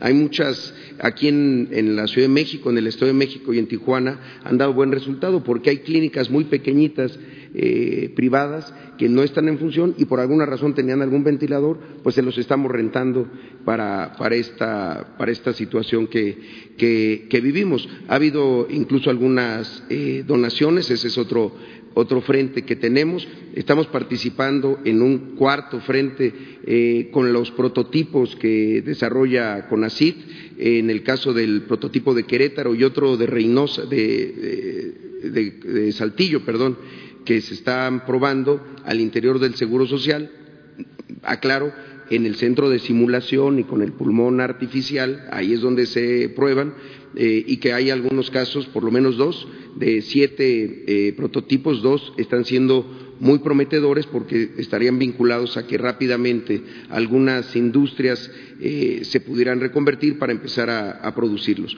Hago esta exposición porque la carrera por los ventiladores, esto va a ser largo, no es un asunto que se resuelva. He insistido en decir que todo, esto siempre se va a estar conjugando en gerundio. Estamos resolviendo, estamos solucionando, estamos enviando. No hay soluciones finales y totales, pero hacemos el esfuerzo eh, máximo para, encontrar. Ahora, en ese caso que ha sido tan polémico, no es un tema de Excelsior de hoy, es un asunto que publicó la asociación esta, eh, Mexicanos contra la Corrupción y contra la Impunidad. Y ellos lo que planteaban era que el Seguro Social, en una compra centralizada, eh, había comprado a una empresa con sede en el país que había tenido problemas con alguna autoridad norteamericana, en particular con la SEC, que es, por sus siglas en inglés, pues la, reguladora del mercado de valores, que, no tiene que ver con temas de, salud. Eh, yo ahí sí quiero decir, nosotros cuando empezamos a buscar a los productores que generalmente le venden al Seguro Social, digo las marcas General Electric, Metronic, Drager, algunos norteamericanos, otros eh, alemanes, lo que nos manifestaban era pues que en este momento ellos tenían una eh, indicación de sus gobiernos nacionales de primero venderle a, sus gobiernos para, producción local. En, algunos casos habían cerrado incluso fronteras. En Alemania, en Italia pasó lo mismo. Se habían cerrado las fronteras a la exportación de esos países y entonces nos decían, te vendo, pero te entrego en julio o en agosto. Eso es eh, lo mismo que nada. En ese sentido, nosotros empezamos, junto con varias de las instituciones, a buscar eh, hacer estudios de mercado y exploraciones de mercado. Ahí lo que ocurre es, vienen las proveedurías comercializadoras, nunca hemos, ahí ya no había posibilidad de hablar con los productores que venían a ofrecer, muchos con precios muy elevados, sin duda, simplemente por el tipo de cambio y porque además el precio de un ventilador hoy tiene que ver con el momento de su entrega. Si nosotros queremos comprar barato, pues compramos a septiembre, pero en ese momento pues, no nos sirven de absolutamente nada. Ese sería el peor acto de deshonestidad que pudiéramos hacer, comprar algo que nos lo van a entregar cuando esto ya se haya, se haya terminado. Ahí es donde apareció un proveedor que ofrecía a 15 días después de la celebración de un contrato, la entrega de los, de los ventiladores. Ese, esa asignación se hizo el 30 de marzo, es decir, hace 15 días exactamente, y es una asignación. Toda la información que se ha publicado es información que está en Compranet, no es porque la hayan descubierto o se haya eh, eh, llegado a las manos de este medio, sino que está en Compranet. Bueno, el asunto es que se ha comparado con una solicitud, con una cotización que se hizo a la misma, a la, productora. El problema es que lo que no se dice, y la estuve revisando, es que dicen, este, este modelo cuesta seis mil dólares. Uno que no estábamos comprando en 40 mil, se estaba comprando en 29 mil. Es un sobreprecio enorme. Pero la, cotización que hicieron, no lo, que no se dice, no por parte de Excelsior, sino por parte de esta otra organización, es que lo que les contestan es que la entrega es a julio. Es una entrega a julio, sin certificación, y ahí dice, lo digo en inglés, dice no stock, o sea, dice no tengo en inventario, pero te lo voy a conseguir y en julio te lo entrego. Pues claro, si nosotros quisiéramos simular que estamos comprando barato, pues compro a julio y seguramente me van a dar esta, esta misma situación. En el mismo modelo, que es un modelo de IonMed, que es un, es un productor chino, al que además el Seguro Social nunca le hemos comprado, estamos comprándole en esta situación eh, emergente. Ahora, en ese sentido, no se ha erogado un peso a esa, a esa compra. ¿Qué es lo que ocurre a partir de las 12 de la noche de ayer? Que eh, al no haber entregado en tiempo estos productos, si se, no, no se, se, puede rescindir el contrato o si se llega a comprar, se compra con una penalización. ¿En función de qué? De lo que entreguen, de lo que puedan entregar. Era una compra grande que se registra en la cartera de inversión, pero en este momento no se ha pagado un peso de esos ventiladores son una asignación, se rescinde el contrato, pero sí lo digo muy claro, nosotros nuestra prioridad es encontrar los ventiladores, eso es lo más importante y hacerlo con toda la transparencia. Eso me queda clarísimo. Nosotros trabajamos en el Seguro Social en un modelo de comando, como lo hace el Gobierno federal, en donde está el órgano interno de control permanentemente. Su titular de la función pública en el IMSS está ahí y ahí estamos tomando las, las decisiones. Pero insisto, no es una situación ni del seguro ni de México. La lucha por, conseguir ventiladores ha sido algo que han batallado todas las instituciones privadas y públicas en todo el mundo. Y sí, los precios se fueron. Nosotros hemos hecho llamados desde el inicio a que los comercializadores eh, tengan una actitud diferente, pero la prioridad está ahí. Entonces, eh, a partir de eso es que, lo puedo decir con toda claridad, no se ha pagado un peso eh, en ese sentido. Se hizo una valoración documental, es decir, con los papeles que, que proveían, pero incluso si llegan a estar en el país para entrega, se tiene que hacer también una valoración técnica en vivo, pues, con, los materiales ahí. Y a partir de eso es como se toma una, una decisión. Gracias. Gracias. Ah, buenos días. Ya me viene ¿eh? Ahorita te contesto. Ah, eh, buenos días. Juan Hernández de Grupo Cantón y del periódico Basta. Eh, referente a, este señalamiento que eh, sobre estos empresarios, que estos 15 grandes empresarios, ¿sí nos podría compartir quiénes son los que ya se han, ah, bueno, en los nombres de estos empresarios que ya entraron a esta fase en donde van a recuperar este dinero y van a aportar este, estos recursos precisamente para estos programas que usted va a echar a andar sobre estas, esta situación. Y la segunda, sobre esto que ya acaban de dar este panorama de, de ya tener bien definido las curvas, el fin del, digamos, eh, de, de, las fases, ¿cómo va a ser el trabajo, en este caso, del presidente de la República? Eh, ¿Va a reiniciar las giras? Eh, ¿Va a ir a los a, hospitales donde hay, o, bueno, va a, va a continuar con esas visitas de hospitales? ¿Cómo va a ser esta, esa nueva jornada de trabajo a partir de, de hoy?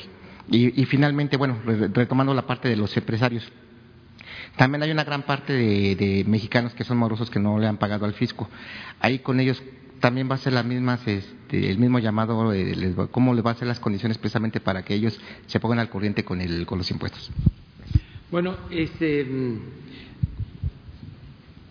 nosotros vamos a continuar eh, predicando con el ejemplo, tenemos que eh, seguir cuidando que en todo el gobierno se cumpla con la sana distancia, evitar contagios. Esto lo hacemos en las reuniones que se tienen a diario, en las salas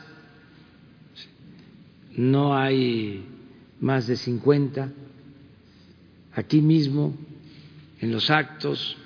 Eso va a continuar.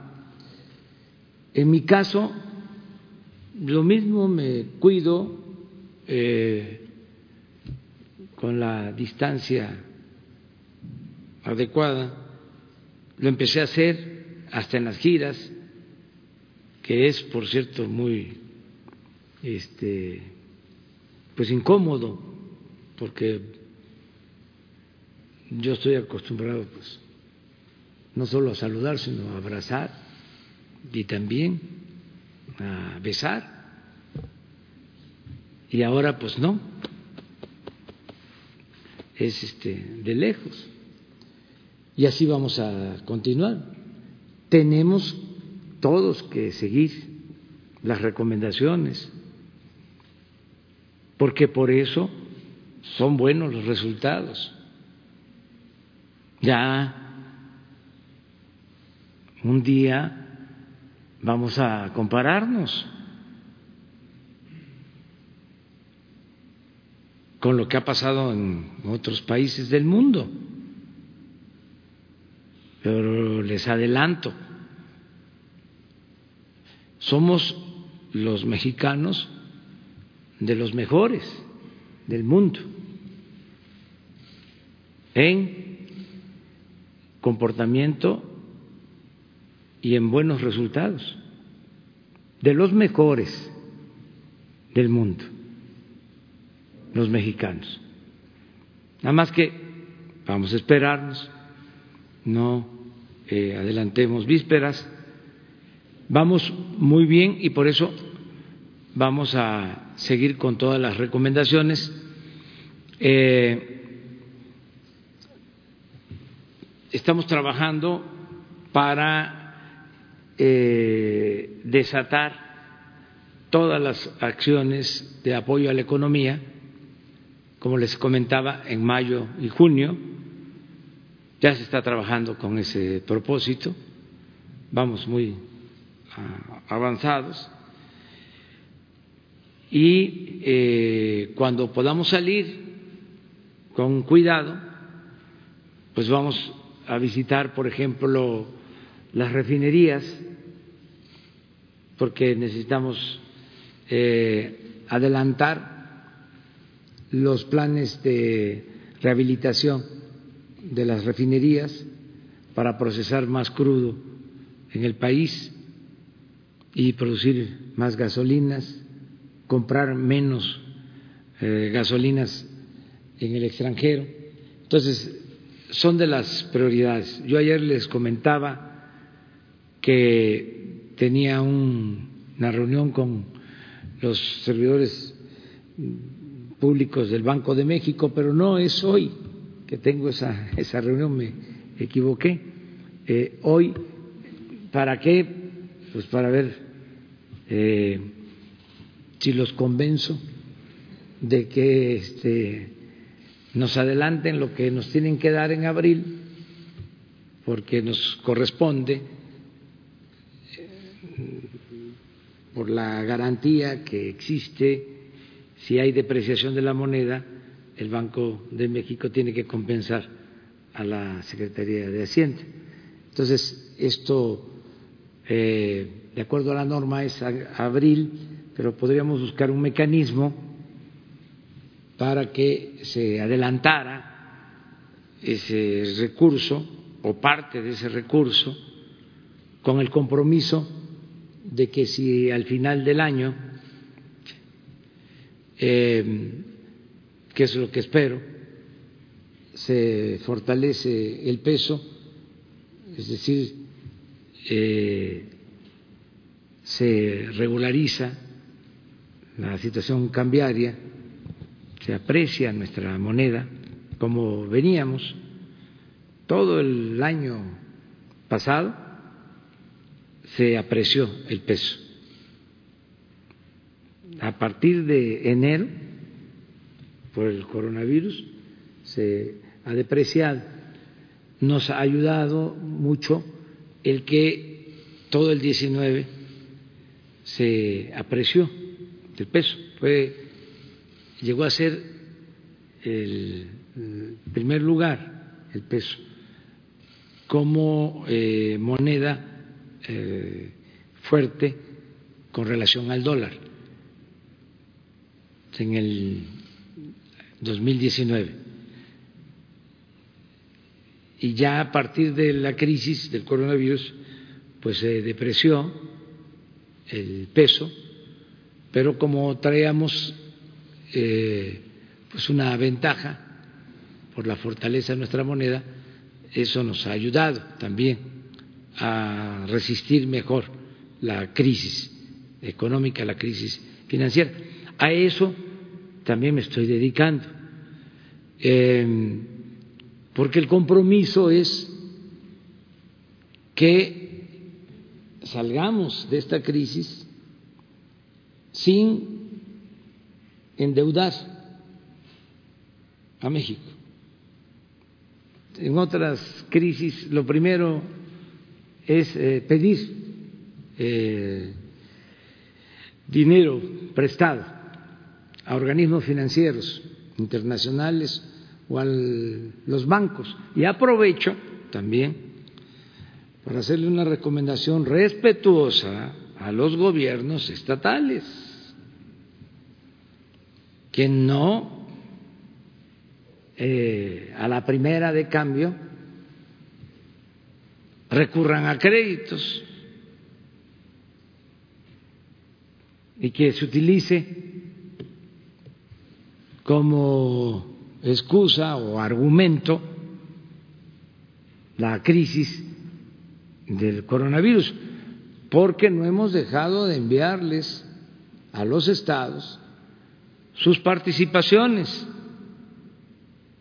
Entonces, que primero, antes de recurrir a un crédito, que haga un esfuerzo de austeridad republicana, que reduzcan los costos eh, en el gobierno, que le cueste menos al pueblo mantener al gobierno Esa es una fórmula. Eso permite ahorros. Y lo otro es que no haya corrupción.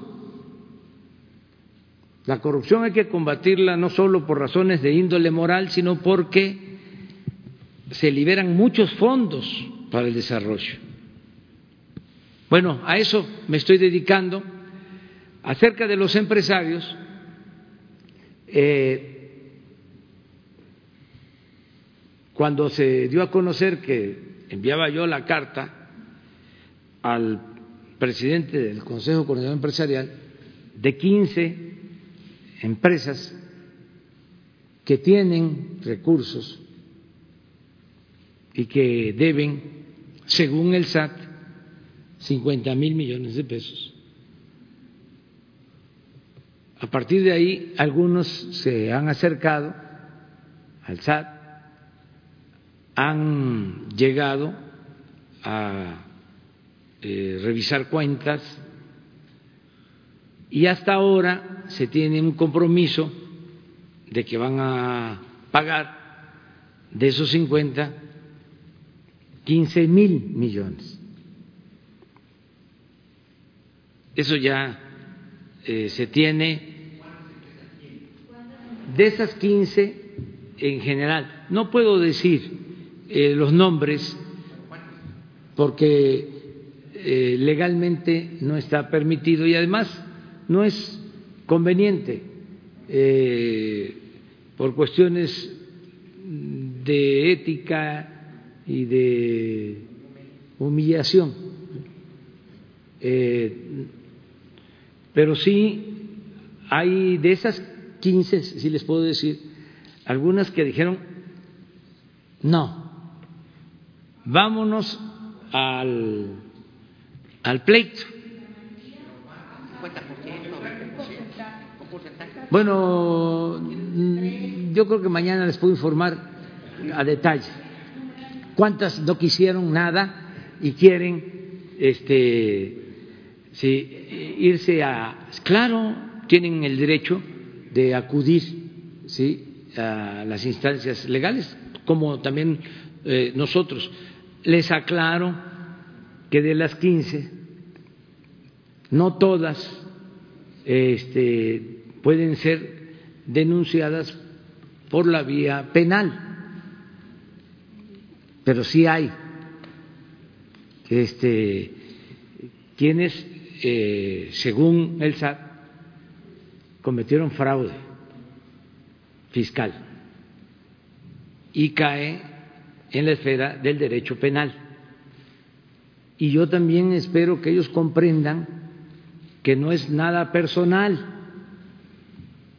es una regla en el gobierno todo aquello que implique una ilegalidad se procede, sea quien sea.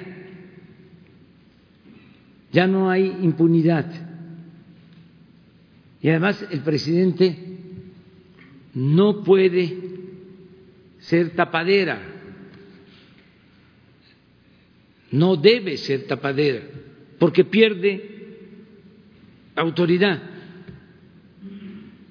Imagínense eh, si llega la directora del SAT o el secretario de Hacienda o el de inteligencia financiera y me presentan una evidencia de fraude y yo les digo, guarda ese asunto, espérate, no es tiempo. Ese funcionario lo primero que imagina es el presidente está eh, actuando eh, en complicidad con un presunto delincuente. Entonces, no, ni con el funcionario más cercano, con un familiar, con nadie si hay eh, una denuncia, tiene que darse curso a esa denuncia. Esa ha sido la regla y va a seguir siendo la regla.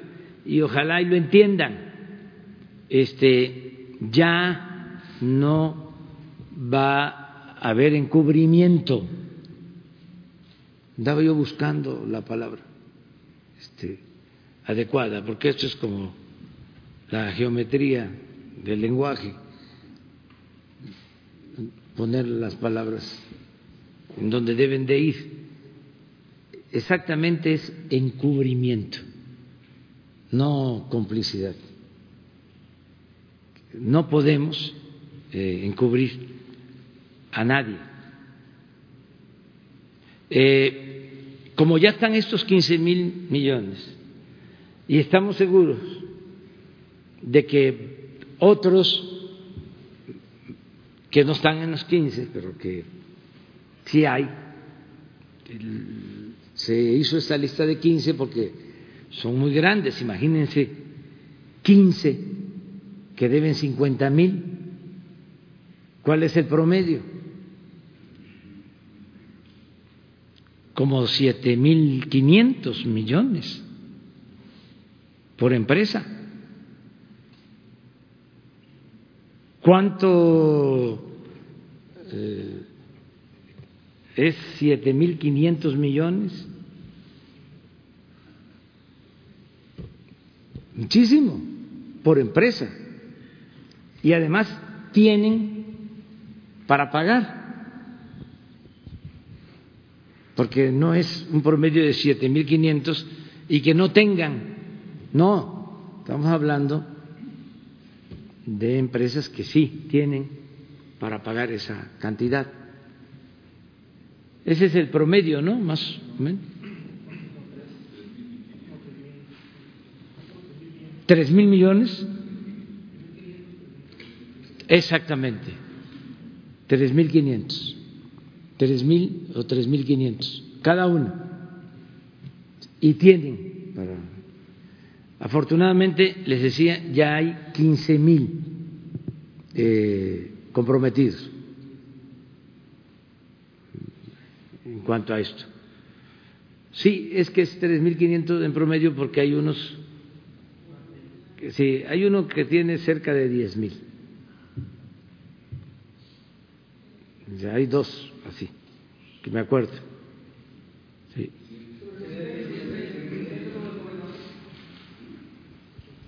Pues los dos.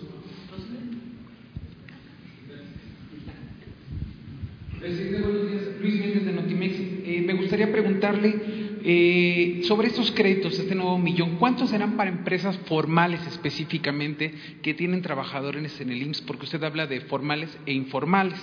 Y eh, ¿cómo se está construyendo este censo? Usted nos señala que pues ya hay un padrón de beneficiarios, pero ¿cómo la gente, se pregunta, ¿Cómo puede aspirar a un crédito de esto si no está en estos censos, en estos padrones que ya se tienen?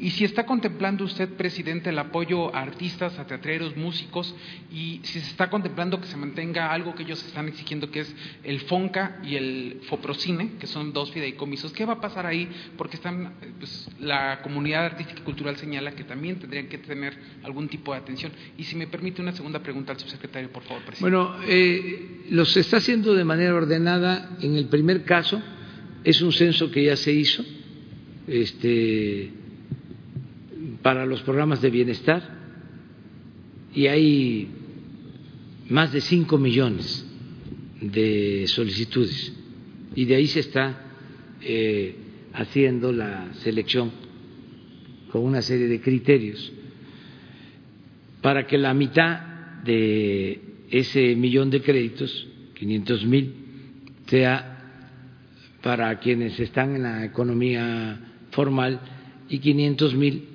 para los que están en la llamada economía informal. O sea, en eso, sí, la primera. En el caso de la segunda es solo para los que eh, tienen trabajadores inscritos en el Seguro Social, dándole más eh, atención, preferencia a los pequeños,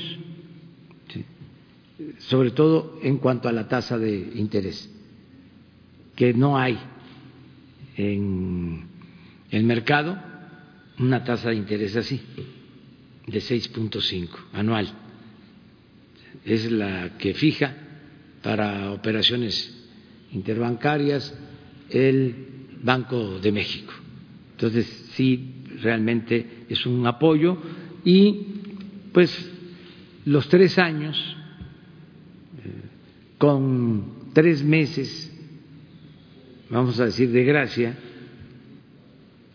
pues va, eh, equivale a pagar 850 pesos mensuales.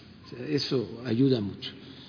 Eh, acerca de eh, todos los sectores, por ejemplo, en el caso del Seguro Social, a ver si ponen la tabla de la de los eh, empresarios, a las actividades que se dedican.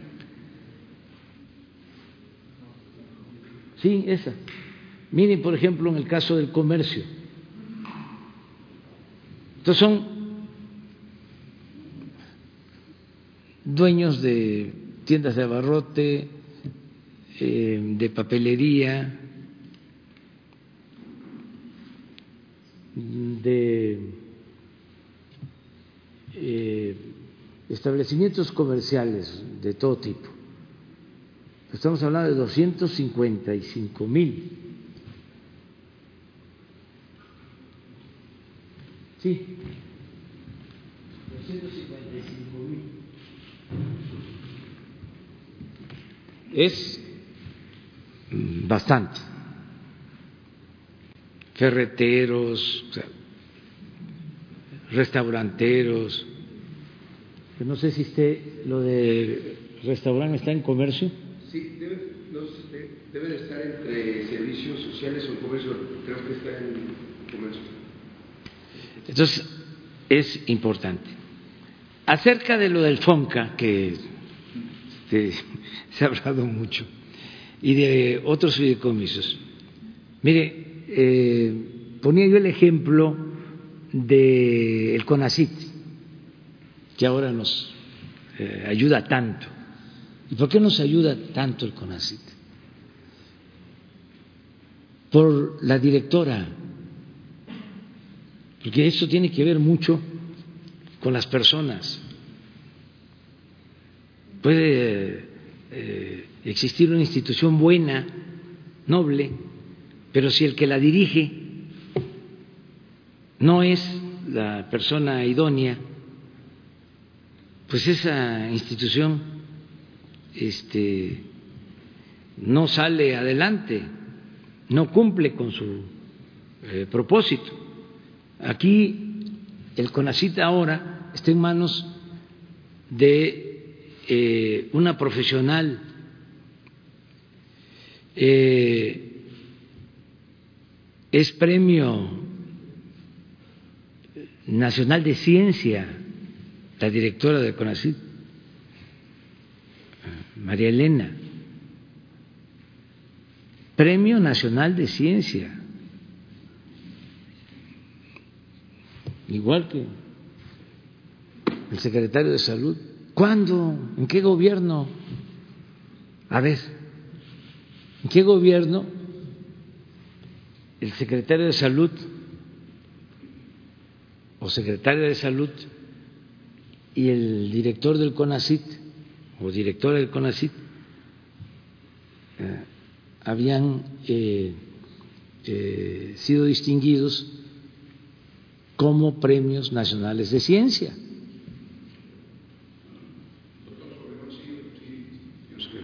Sí, pero ¿quién era el de CONACIT? No sabemos. Digo, a lo mejor sí. Habría que ver. Pero yo creo que nunca se había visto. Entonces, eh, María Elena eh, es una mujer con convicciones, profesional y honesta. Entonces, el CONACIT tenía 62 fideicomisos porque para todo era fideicomiso. Y puro influyentismo y destinar recursos a financiar empresas. Les voy a dar algo de tarea ahora que este, necesitamos este, ir aprendiendo ahorita porque te voy a contestar tu pregunta que es interesante.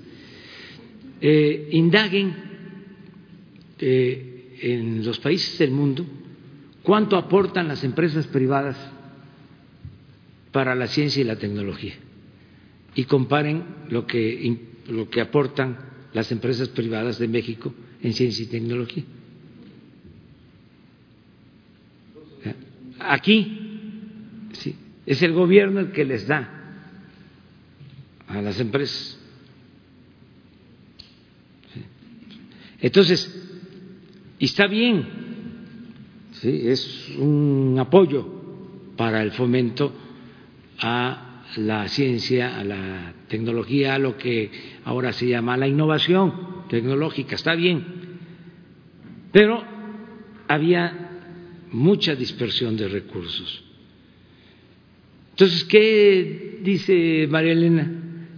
Dice, con dos fideicomisos de los 62 que nos queden, tenemos, ella así lo ha expresado. Bueno, en el caso del el arte y la cultura, lo mismo. ¿Cómo vamos a dejar sin becas a los creadores? Claro que no. Si nos importa mucho el fomento a la cultura, a las artes. No somos conservadores. ¿Quiénes le dan la espalda al arte y a la cultura?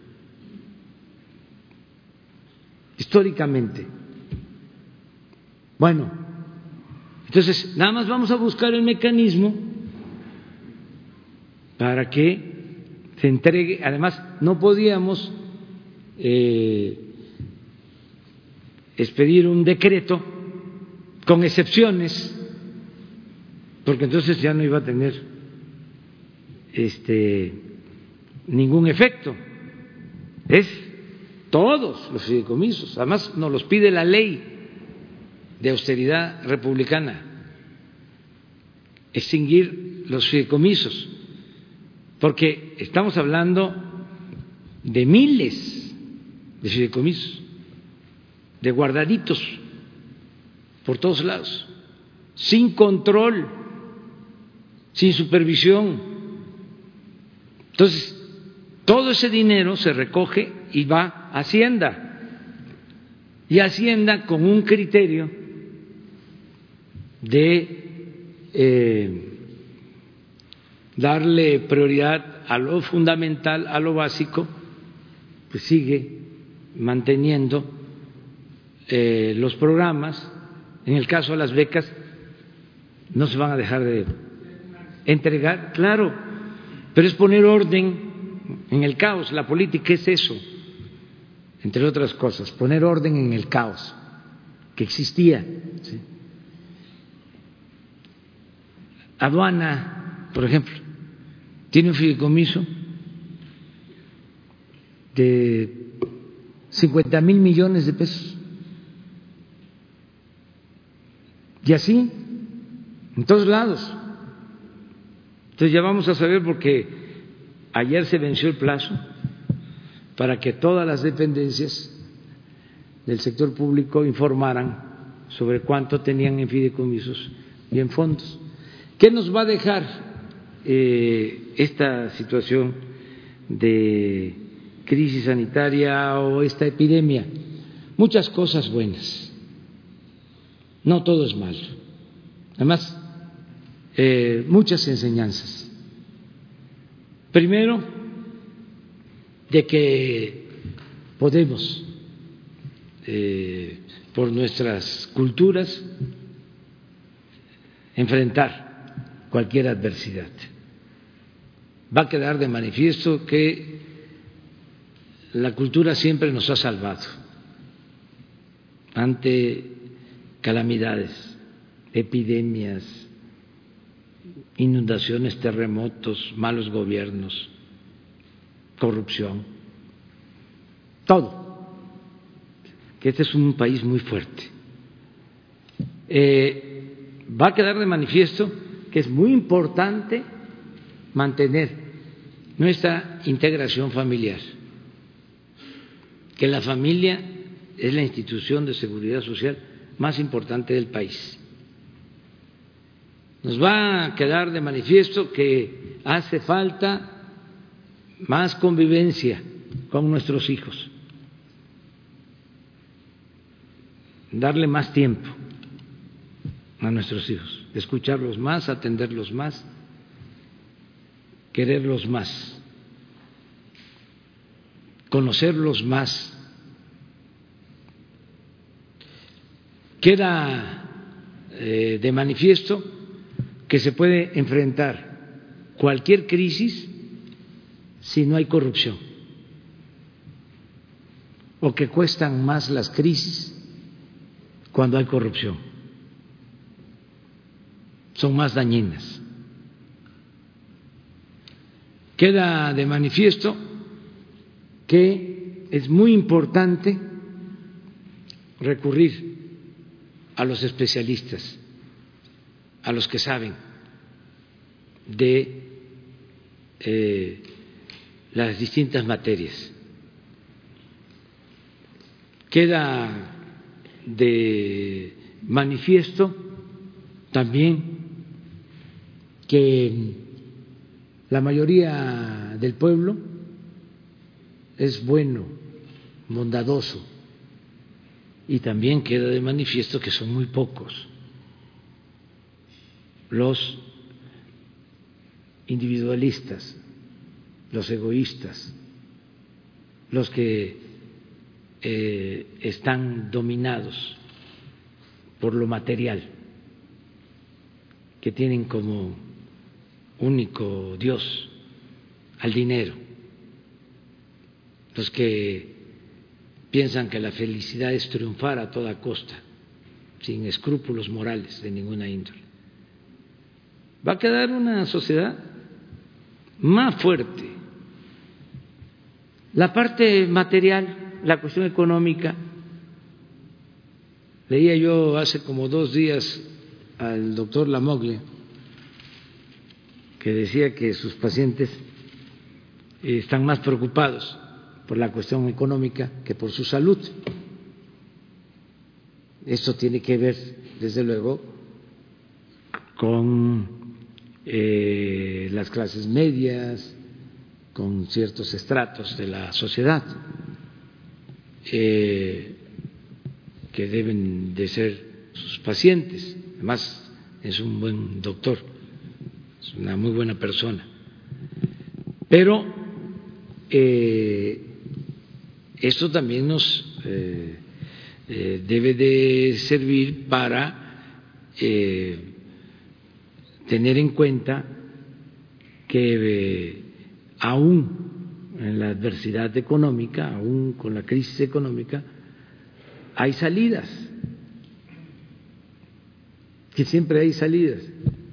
Si se protege, si se blinda a los más necesitados, a los débiles, a los desposeídos, a los vulnerables. Fíjense qué lección nos está dejando esta pandemia, de que eh, estamos cuidando y que eh, están eh, a salvo o están más protegidos nuestros adultos mayores que en otras partes. Que esto es muy importante. Lo que hablábamos, por ejemplo, de los asilos, lo digo con todo respeto, porque pues cada pueblo tiene su cultura, su idiosincrasia, pero nosotros, no por falta de una política de seguridad social, sino porque no queremos que nuestros adultos mayores se vayan de la casa, queremos tenerlos ahí, se siente feo cuando se decide, por circunstancias también comprensibles, este, buscar un asilo para un anciano. Duele en el caso de nuestras costumbres, culturas mexicanas. En otros países no. Por eso hay muchísimos asilos. Ahora, con esta epidemia, desgraciadamente en Francia, en España, este, fueron muy afectados adultos mayores en asilos, porque la proporción de asilos en España, en Francia, en Estados Unidos con relación a los asilos de México es como de 1 a 20. O sea, si hay un asilo aquí, hay 20 en esos países. Mínimo 1 a 10. Entonces, eso es extraordinario. Eh, esa es la República amorosa. Y por eso vamos a salir y vamos a salir bien. Y termino nada más diciéndole a la gente, ayúdennos, o mejor dicho, síganos ayudando, síganos ayudando. No deben de relajarse este, las medidas de protección. Vamos a seguirnos cuidando, les vamos a seguir informando cómo va el comportamiento. Yo tuve que eh, pedirle, este, no de manera enérgica, sino con todo respeto, pero explicándoles que ya era tiempo de saber que venía. Le dije a los eh, especialistas, eh, ya quiero una proyección y me habían dicho el jueves, porque son muy precavidos, este, no quieren equivocarse, tienen razón, dijeron el jueves, no, este, el miércoles, y ayer estuvimos eh, todo el día y luego reunión con todo el equipo de salud, hoy de nuevo reunión a las 12, porque aún cuando ya no va a haber el pico este que nos rebase, porque tenemos las camas, y tenemos los ventiladores y tenemos ya los especialistas, porque es otro este, la proyección. No es lo que iba a pasar si no tomábamos decisiones. Eh, aún así, tenemos que seguirnos preparando para este, que salvemos vidas, mayor número de vidas que podamos salvar.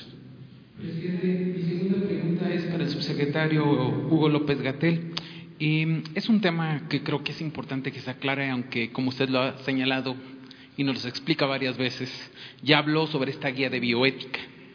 A mí me gustaría preguntarle, subsecretario, ¿cómo lo explicaría a la población y luego de que la UNAM desconoció y esta, esta guía bioética y que se deslindó de la misma, ¿qué implicaciones tiene esto en el marco de la pandemia? Si nos pudiera explicar, por favor. ¿Cuál es la implicación de que la UNAM se deslinde de esta guía bioética y del uso que se podría hacer para la población en circunstancias extremas, por favor? ¿Me puedo inmiscuir? ¿Por qué no lo dejamos para la noche? Este que lo explique. Para no eh, desviar el propósito. Este, nos vemos mañana temprano y, y en la noche. Eh, Hugo, con, eso empieza, con eso empieza, respondiendo eso. ¿Eh? Queda para mañana. Mañana tú. Bueno, ya se aclaró, ya Hugo lo aclaró. Pues eh, que, que se aclare porque hay hasta un escrito este, que se les envió.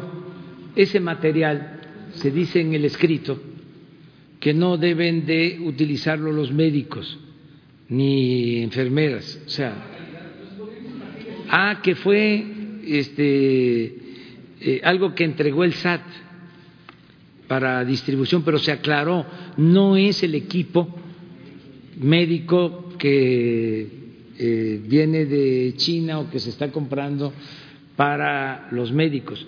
Eh, yo creo que se precipitaron, se precipitaron.